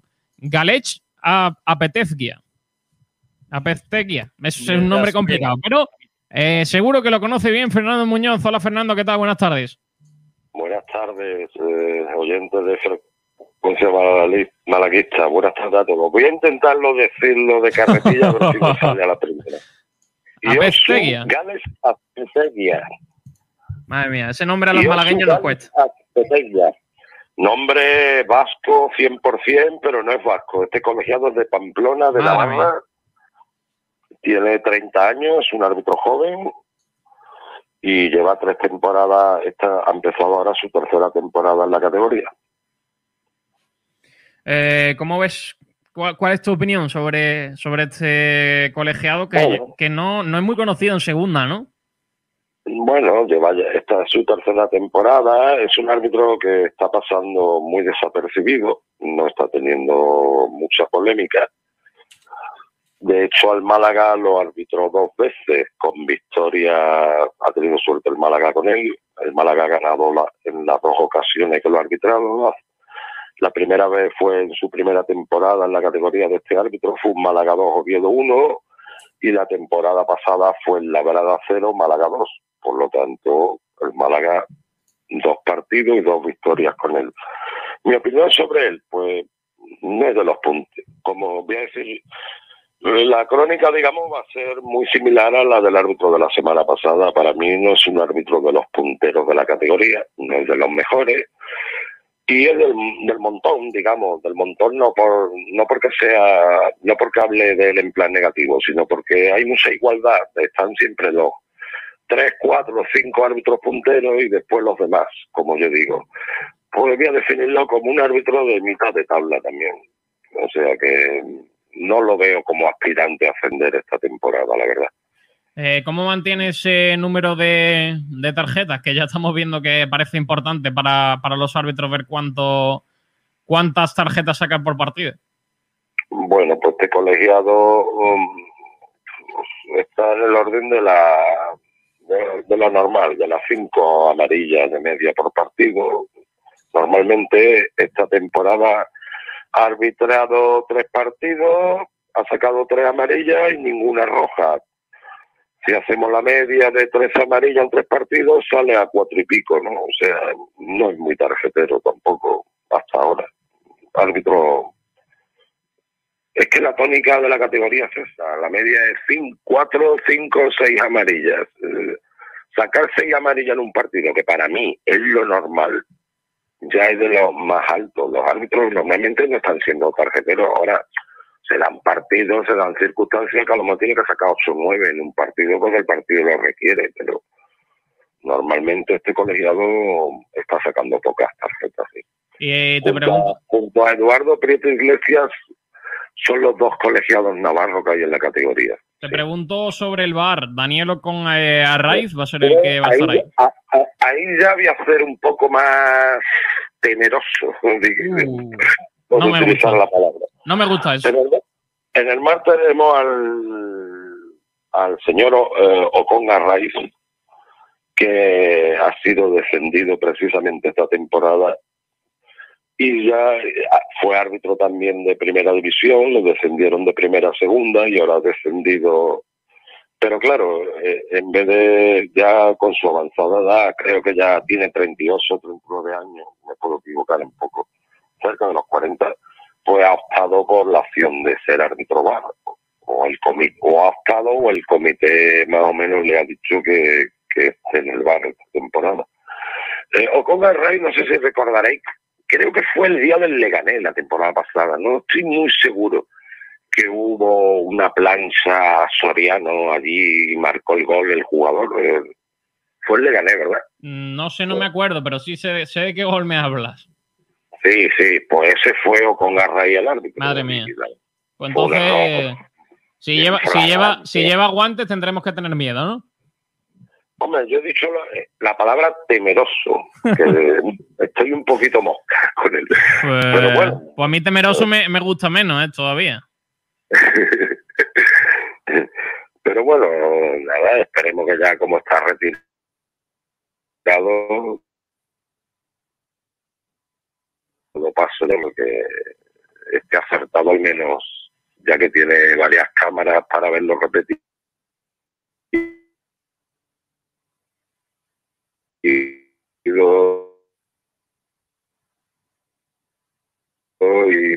que pueda ayudar a Sí, eh, pues ese es el análisis del colegiado. Recuerden, el navarro Galez eh, Azpeteguía, que di- disputará, que será el que va a dirigir ese partido entre Sporting y Málaga. Gracias, Fernando. Un abrazo. Cuídate mucho. Nos vemos el domingo. Adiós.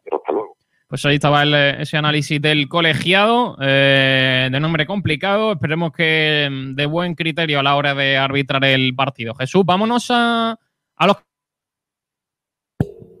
campitos, ¿no? Pues sí, Jesús. vamos con, con los campitos. Perdón, Sergio, pero es que se te corta, entonces, claro. Ay, Es, es complicadillo. Dios mío. Pues bueno, vamos, vamos allá. Vamos, antes de nada, pre- preguntamos de quién es cada campito, ¿no, Sergio? Para que su autor lo exponga, ¿no?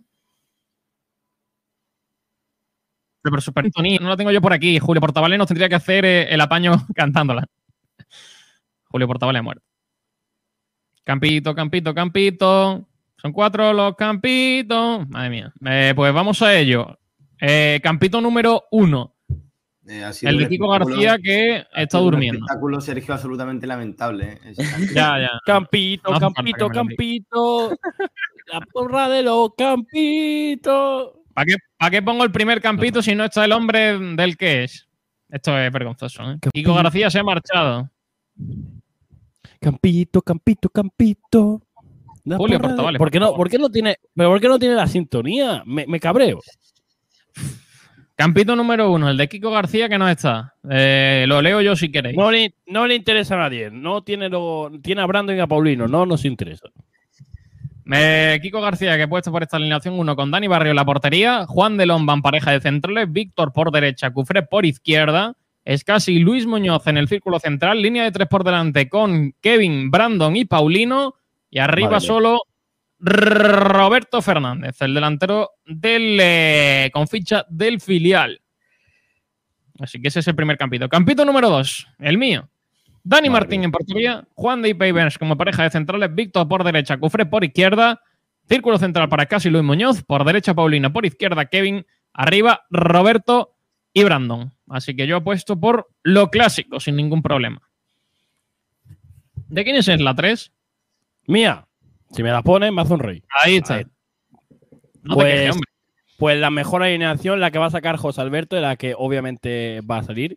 Eh, Sí. Dani Barrio en la puerta, línea de cuatro con Víctor en la derecha, Javi Jiménez en la izquierda, Juan Di Pavers, pareja de centrales, con el mariscal Alberto Escasi y Luis Muñoz en la sala de máquinas, Kevin Medina en la izquierda, Paulino, balón de oro, balón de platino en la derecha, el gran José Bet en el enganche y arriba Roberto.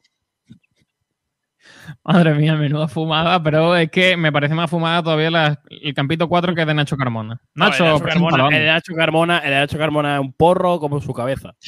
Venga, dale, Nacho. Eh, para empezar, Sergio, eh, el campito me lo has cambiado tú. Yo puse a Brandon arriba, tú me has puesto Roberto. Te has tomado un ti. poco la ley por tu mano, pero bueno, lo expongo y lo defiendo tal y como está. Venga, dale. Eh, Barrio en portería me parece el más competente. A Dani Martí lo conozco bien y, y, bueno, sabéis de sobra lo que opino de él. José Alberto Eh, sabe ¿cómo? que Dani Martín es titular. Dani- Dani Martín Valiente Porterín. Dani Martín, tremendo porterín, A ver, titular hasta eh, la muerte. O hablo yo o habláis vosotros, pero todos Vamos, habláis Nacho. A ver, Vamos, pero tampoco Nacho, me cuentes, tampoco me Vamos, cuentes Nacho. tu vida, dale un poco rápido. Vamos, Nacho. Eh, Víctor Gómez y Cufré de laterales creo que son los más competentes de todos. Y la defensa, la verdad que no sé por qué os asusta. Eh, Víctor Gómez, Peibernés, Juan de y Cufré. Yo lo veo. Defensa de 10, niño. Lo, lo veo lo más lógico, Bueno. vamos.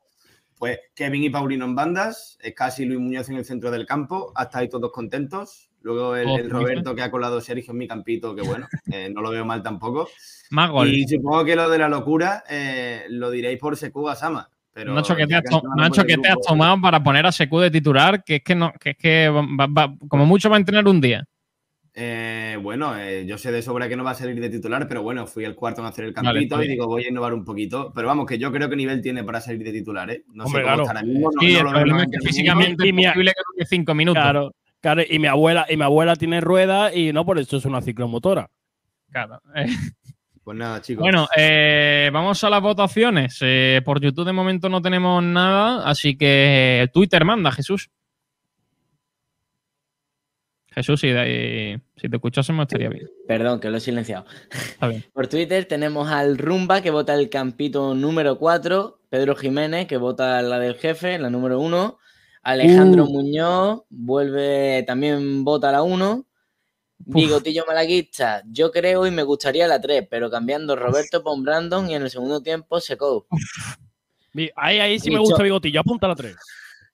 Cristóbal ha puesto y yo, pero no ha sido respondiendo a Bigotillo, entonces no sé... Bueno.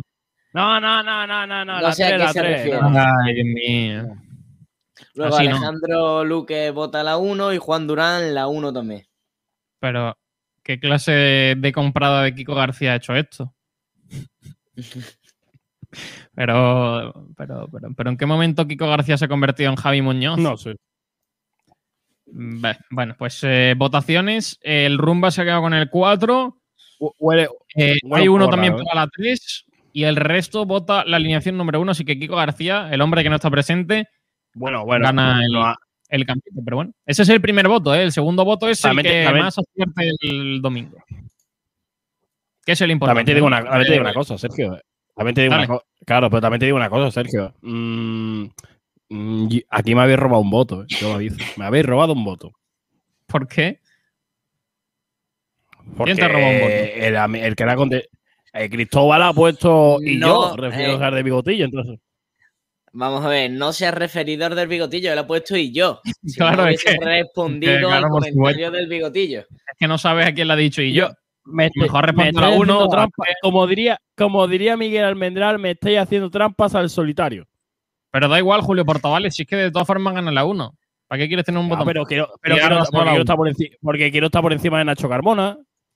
Bueno, pues dos para el campito número 3 y el resto votación para eh, la número 1, a excepción del 4, que lo vota Francis Rumba Amor. Así que me parece una tremenda vergüenza que no salga mi campito, pero es lo que hay. Luego Venga, ya cuando, José Alberto, llorar. cuando José Alberto decida ya hablaremos de que mi 11 es el que va a salir. Así que ya está, con eso me quedo yo, yo tranquilo. Vamos a lo último que nos queda del Mala Club de Fútbol, porque tenemos que hablar de la porrita, señores. Qué maravilla, niño. Eh, es que, el, que acierte, el que acierto se lleve un, un corte de pelo, madre mía. Es que me parece una Encima- maravilla. eh, que- que- Encima, Sergio, encima, Sergio, como estoy viendo por las cámaras, pues a más de uno le hacía falta un peladillo. ¿eh? sí, por lo que sea. No, no. Déjalo caer, sí. ¿vale? Yo lo dejo por ahí ya, el que, Sí. el que se dé por aludido. Sí, ya el que se dé por aludido que participe y que adivine el- ese resultado de la porrita de Juan Fran Peluquero. Voy preguntando, ahí te mira Juan Fran Peluquero, ¿eh, niño? Que no es Oh, cualquier, qué maravilla. Que no es cualquier cosa, ¿eh? Mira, mira las instalaciones que tiene para, para Eso- esos degradaditos, esos degradaditos que te hace, esa, guau, qué maravilla. Qué maravilla. Eh, chicos, voy pidiendo vuestro, vuestra porrita y los que os tengáis que marchar os voy despidiendo. Julio Portavales, arranca tú, por favor. A ver, partido complicado. En Gijón. Venimos de perder 4-0. Lo he dicho al principio del, del programa. Firmo el empate. Creo que un empate allí es, es más que satisfactorio. Así que mi porrita mm, va a ser un 1-4. Pero bueno, ¿en qué momento? ¿En qué momento? De, hecho- de hecho, para, de hecho, de hecho, de hecho va a marcarse, va, va a marcarse, va a marcarse Kuwasama para que para no cabrear a Nacho. Bueno, ya sabéis, ya sabéis que va a ser 4-1, que ese no va a jugar y se va a lesionar. Correcto, efectivamente. Bueno, si no juega no se puede lesionar. Bueno, se puede lesionar en el calentamiento. También es verdad. Cierto, cierto, ahí Que la otra vez pasó, por lo que sea, ¿eh? Mira, mira, Julio Portavales. Firmo el empate, ya está firmado. También te digo, ahí es necesario. Ahí, ahí, Eh, déjame, déjame, yo- ahí, ahí, ahí cojo yo y lo firmo. Eh, yo voy a poner mm, 1-1. Firmo mi 1-1 que he puesto por redes sociales. Va a marcar Yuca para el Sporting y va a marcar Kevin Medina para el Málaga Club de Fútbol. Firmo el empate desde ya. ¿Quién quiere seguir? Venga, yo, yo digo el mío. Yo digo 1 a 2. Va a marcar Kevin, que se va a estrenar ya por fin. Ese es el resultado de Kiko García. Y Brandon Thomas. Uf, Brandon marcando, ¿eh? Y Kevin. uf, se tienen que alinear los astros, Jesús Martín, para que eso pase. Ya están alineados. Sergio. Cuidado, ¿eh? Ojo, ¿eh? Brandon y Kevin. Madre mía, niño. Eh, menudo temerario. Y falta Nacho Carmona. Pues yo voy a decir que va a ganar el Málaga 0-2 allí en el Molinón. Oh, mama. Golpe importante sobre, sobre la mesa allí en, en Gijón, ¿eh? Goleadores, ¿te animas? Segú Sama 1 Madre mía. y Brandon Thomas otro.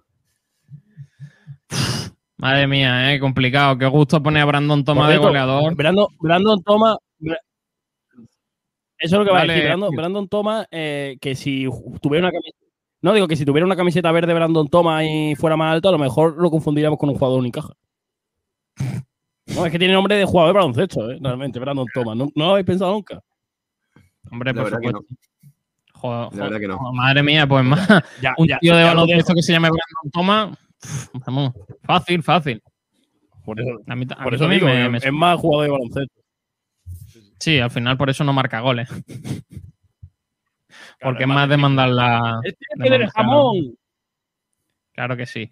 Bueno, pues eh, vamos a pasar al polideportivo. Antes voy a despedir a Julio Portavales. Hasta luego, Julio. Un abrazo. Un abrazo, compañero, y que gane el Málaga. Sí, nos vemos el, el domingo. 3 de la tarde empezamos, ¿eh? Desde las 3 con la mejor previa, una hora de previa, la- el partido y luego otra hora de, de postpartido. Así que vamos a echar una buena tarde con el Málaga. Gracias, Nacho Carmona. Hasta luego, adiós. Eh, yo me quedo para hacerte el fútbol sala. Ay, pues venga, empezamos por ahí el polideportivo. Dime qué ha ocurrido en el fútbol sala y qué va a haber Pues- este fin de semana. Pues hoy viernes eh, lo que toca es repaso de lo que vamos a tener este fin de semana, empezando por la segunda división masculina. En ese partido, el Humantequera que visitará la ciudad deportiva del Barcelona, del Barça Futsal, para medirse al Barça B. El sábado 25 de septiembre, 4 de la tarde, Barça B, Humantequera. Ese va a ser el partidazo que vamos a tener en este fin de semana en lo que al fútbol sala malagueño respecta. Y luego en segunda división B, buenos partidos también. Victoria que en Melistar mañana sábado a las doce y media del mediodía. Y después vamos a tener también un Jaén Paraíso Interior B, la cosa va de filiales, contra la Coineña, también mañana sábado. O sea que dos buenos partidos eh, de muchísimo nivel en la categoría de bronce del fútbol sala malagueño. Y luego en tercera división, en ese subgrupo repleto de malagueños, eh, muchísimos derbis. Eh, recordemos que este año va a haber mínimo tres derbis en todas las jornadas, porque hay siete de ocho equipos malagueños en el subgrupo. Es una auténtica locura. Málaga Club de Fútbol Futsal, bueno, Málaga Club de Futsal, mejor dicho. Uma Los Olivos, el primero de los enfrentamientos. Eh, Tapia Torremolinos va a ser el segundo. Carranque a Laurín el Grande el tercero. Y luego el Playas de Málaga recibirá a Loja en Guadalajara. Esto en tercera división. Y luego eh, el domingo a las una y media, o a la una y media, como diría Kiko García, del mediodía, eh, se va a enfrentar el Naval Carnero, el Atlético Naval Carnero, contra el, Atlético Torcal, en la primera división femenina. Eh, las chicas tendrán su primera salida de la provincia de Málaga en la élite del fútbol sala femenino nacional. Eso es lo que vamos a tener este fin de semana, que no es poco, Sergio Ramírez. Madre mía, cuántas cositas del fútbol sala. Gracias, Nacho. Un abrazo. Adiós. Un abrazo a todos. Hasta luego. Y también despido a Jesús Martín. Hasta luego, Jesús. Nos vemos el domingo. Y bueno, pues eh, ya estamos eh, por aquí para, para acabar el programa. Tenemos todavía polideportivo. Vamos al baloncesto, porque ayer jugó Unicaja, no hubo buenas noticias, porque el eh, equipo de Fotis Casikari perdió frente al Tenerife. Así que vamos a ver qué análisis nos trae el gran Alberto Fernández. Hola Alberto, ¿qué tal? Muy buenas compañeros, aquí estamos un día más con la información del baloncesto y sobre todo vamos a tratar un poco del encuentro de ayer de Unicaja y un poco del que tendrá mañana, ya que está teniendo una semana bastante, bastante ajetreada. Ayer Unicaja cayó derrotado por 87-82 en un partido donde estuvo luchando hasta el final, eh, nadó con bastante intensidad, pero al final acabó muriendo en la orilla. Eh, sobre todo en la primera mitad eh, vimos un Unicaja que no era el mismo contra el Mombus Obradoiro, era un Unicaja que tenía menos aciertos, pero lo que sí que convenció al final fue que pese a tener un mal partido ya demostró que la actitud es otra y que se sigue luchando y peleando eh, pese a que no esté teniendo un buen día, que eso la temporada pasada no sucedía. Al final fueron superiores los de Chupi Dorreta, el Lenovo Tenerife, consiguió llevarse la victoria y bueno, es una derrota que se puede dar ya que el Lenovo Tenerife al final es el favorito para esa quinta plaza, que tanto Unicaja como Breogán, que se está postulando también para pelearle, algún equipo más, eh, intentar disputarle al conjunto insular. Y es uno de los campos más difíciles. Ya se demostró cuando la Supercopa, el Madrid tuvo que hacer la heroica para ganar y sin pivot, ya que Madini consiguió eliminar a Tavares y a Poirier. Y para el encuentro de mañana, que también se va a vivir aquí en Sport Direct Radio, eh, mañana a las 9 menos cuarto, que será el Unicaja contra otro equipo insular eh, de las Canarias, con el Herbalife Gran Canaria. El Unicaja tendrá la oportunidad de redimirse de los errores que tuvo ayer, de poder, de poder vencer y apuntarse la segunda victoria en su casillero personal. Y bueno, Al final, Unicaja este partido sí llega como favorito, pese a que tampoco eh, es una diferencia muy clara la que hay entre los dos equipos, ya que el Valle Gran Canaria es un equipo que también tiene mucho nivel y que en los últimos años está mostrando que hace buen baloncesto, pese a que la pasada campaña tuviese un mal año y va a ser un, un duelo bastante, bastante interesante, ya que ambos equipos vienen de caer. El Gran Canaria cayó por 18 puntos de diferencia ante el Fútbol Club Barcelona en un gran partido de Nikola Mirotic y ambos equipos van necesitados con ganas de redimirse y apuntarse a una nueva victoria. Eso sería todo por hoy. Hasta ahora. Bueno, pues esa era la información del baloncesto con esa derrota de Unicaja. Vámonos al balonmano a ver qué hay este fin de semana, que creo que hay partido importante.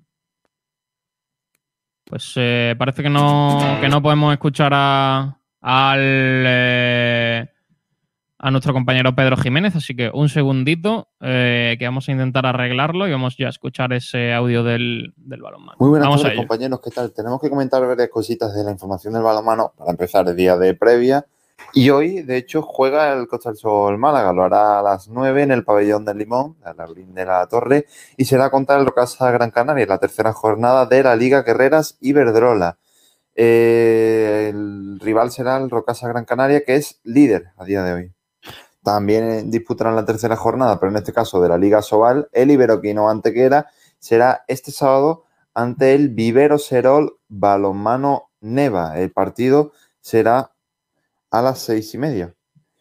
Y ahora nos vamos a ir al domingo porque el Tros Málaga jugará contra el filial del Barça, el Barça B, en el arranque liguero. Será el primer partido de la temporada para los para los blanquiazules. El partido será este domingo a las 12 del mediodía en el pabellón del balonmano de la ciudad deportiva Joan Gamper. En plata femenina tenemos a la Anteguera Costa del Sol, el filial de las Panteras, que jugará este sábado a las 7 y media del pabellón Bolbonera la jornada 2 del grupo 4 de División de Honor Plata, como hemos dicho, ante el balonmano Sanse. Por último, jugará el filial del Tros Málaga, el Tros Málaga Norte. Su primer partido en Primera Nacional será ante el Icasa Madrid a las 8 y media, este sábado también. Bueno, pues ese es el eh, balonmano, todo lo que teníamos de, ese, de uno de los eh, deportes de polideportivo que tenemos que siempre que tratar aquí al final de frecuencia malaguista. Y vámonos para acabar con eh, Málaga al barro. Todo el fútbol modesto, con todos los partidos, con toda la información. nos la trae Javi Muñoz con Málaga al barro, porque este fin de semana, recuerden, domingo a las 12 del mediodía vamos a tener el eh, carrusel de Sport Center con el fútbol modesto. Así que, hola Javi, ¿qué tal? Vámonos al Málaga al barro.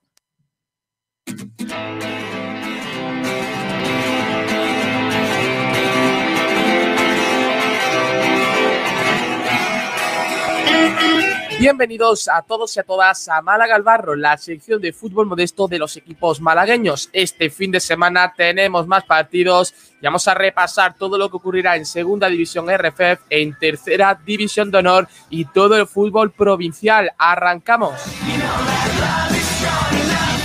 Empezamos por segunda federación, pero no lo hacemos con partidos, ya que antes hay que hablar de equipaciones, ya que el Antequera Club de Fútbol ha presentado este viernes sus nuevas indumentarias para esta temporada, que no lo había hecho hasta ahora, y bueno, son bastante innovadoras. Todas ellas tienen el escudo impreso en grande en el torso, el escudo de la ciudad, que no del equipo, y contiene mucha representación de, la localidad. La primera equipación contiene los colores blanco y verdes clásicos, aunque con un diseño innovador, con rayas bastante anchas y las de color verde con una especie de degradado vertical, y el pantalón es de color blanco y las calcetas verdes. Por otra parte, la segunda equipación es con los colores de la ciudad, mitad blanca, mitad roja y con los detalles como por ejemplo el cuello, las mangas, etcétera, de color amarillo, al igual que los pantalones que combinan los mismos colores.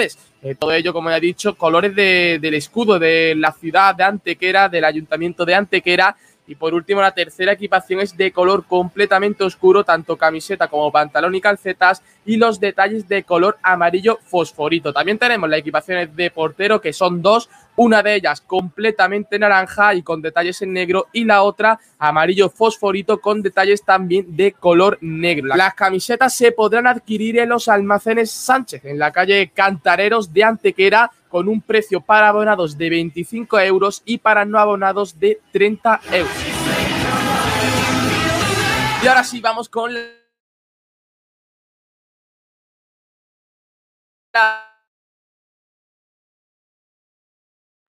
previa de este de la Unión Deportiva San Fernando de Nacho, tercera victoria consecutiva y también hacer de su feudo un estadio donde no salgan puntos los blancos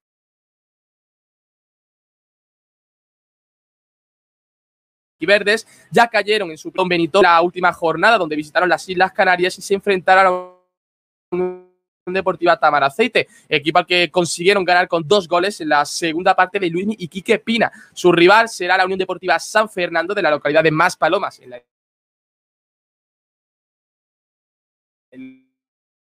la de Gran Canaria, que sumó de tres en su primer cero, cayó en los últimos dos partidos, ambos en casa, 1-2 ante el Montijo y 1-0 ante el Mensajero. Este jueves tuvimos una entrevista en Sport Direct Radio con el técnico Nacho Pérez y habló así del partido de este domingo. Ojalá, ojalá, no, no es fácil ganar tres partidos seguidos, pero bueno, eh, vamos a intentar. Yo he hablado con los, con los jugadores que tenemos que olvidarnos de los partidos que han pasado, centrarnos en este vamos a ver cómo le podemos hacer daño a San Fernando, intentar tapar sus su puntos fuertes y vamos a ver si somos capaces de, de llevarnos los tres puntos a nuestra casa. Que esa es la idea, hacer de ella un fortín y, y que se vaya a menos puntos. caso le tocará volar hasta las Islas Canarias para enfrentarse a Las Palmas Atlético este domingo a las 12 hora peninsular, 11 hora local, en el anexo del estadio de Gran Canaria. Los asárticos están obligados a ganar tras sumar solo un punto de nueve posibles que les sitúa ahora mismo como colistas del grupo cuarto de segunda federación. Precisamente ese punto fue en el último partido, donde empataron sin goles ante el Mérida.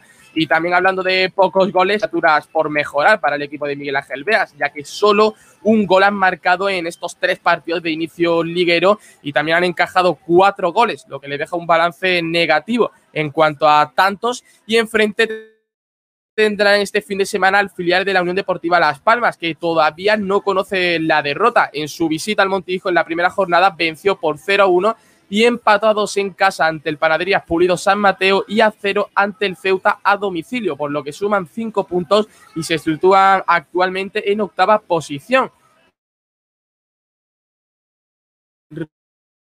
Rival duro y fuera de casa, pero el Vélez ya en la zona media. En el resto de la jornada, en el grupo cuarto de segunda federación, tendremos los siguientes partidos que serán todos el domingo. A las 12, San Roque de Lepe contra Tamar Aceite. A la misma hora, Cacereño contra el Coria. A las 13 horas, Mensajero Montijo y Panadería Pulido San Mateo ante el Ceuta. A las 6 de la tarde Córdoba contra Villanovense contra Cádiz B y también Mérida Jerez Deportivo. Recordemos la clasificación, el Antequera se sitúa ahora mismo cuarto clasificado con seis puntos en playoff y el Vélez con solamente un punto colista de la clasificación. Este viernes toca también hablar de la Copa Federación Española de Fútbol, ya que esta misma mañana se ha sorteado en Las Rozas el cuadro de esta competición, donde se clasificó el Juventud de Torremolinos tras ganar a la Copa Federación Andaluza hace dos semanas y ya conoce rival para la primondiente a los 16 avos de final. Será ante el Club Deportivo Betis de Jadú de la Ceuta y el duelo que será a partido único norte africanas. El próximo 6 de octubre, entre semana, Victoria se enfrentará en octavos de final en casa ante la balompédica linense o en caso de llegar a semifinales de la Copa Federación Española, el Torremolino sería equipo de Copa del Rey. Además también de recibir un cero segundo o primer clasificado en este torneo organizado por la Real Federación. En tercera división tendremos la tercera jornada de la tarde y en el único partido sin equipos malagueños se enfrentará el Intergym Melilla contra el Torre Gil en La Espiguera.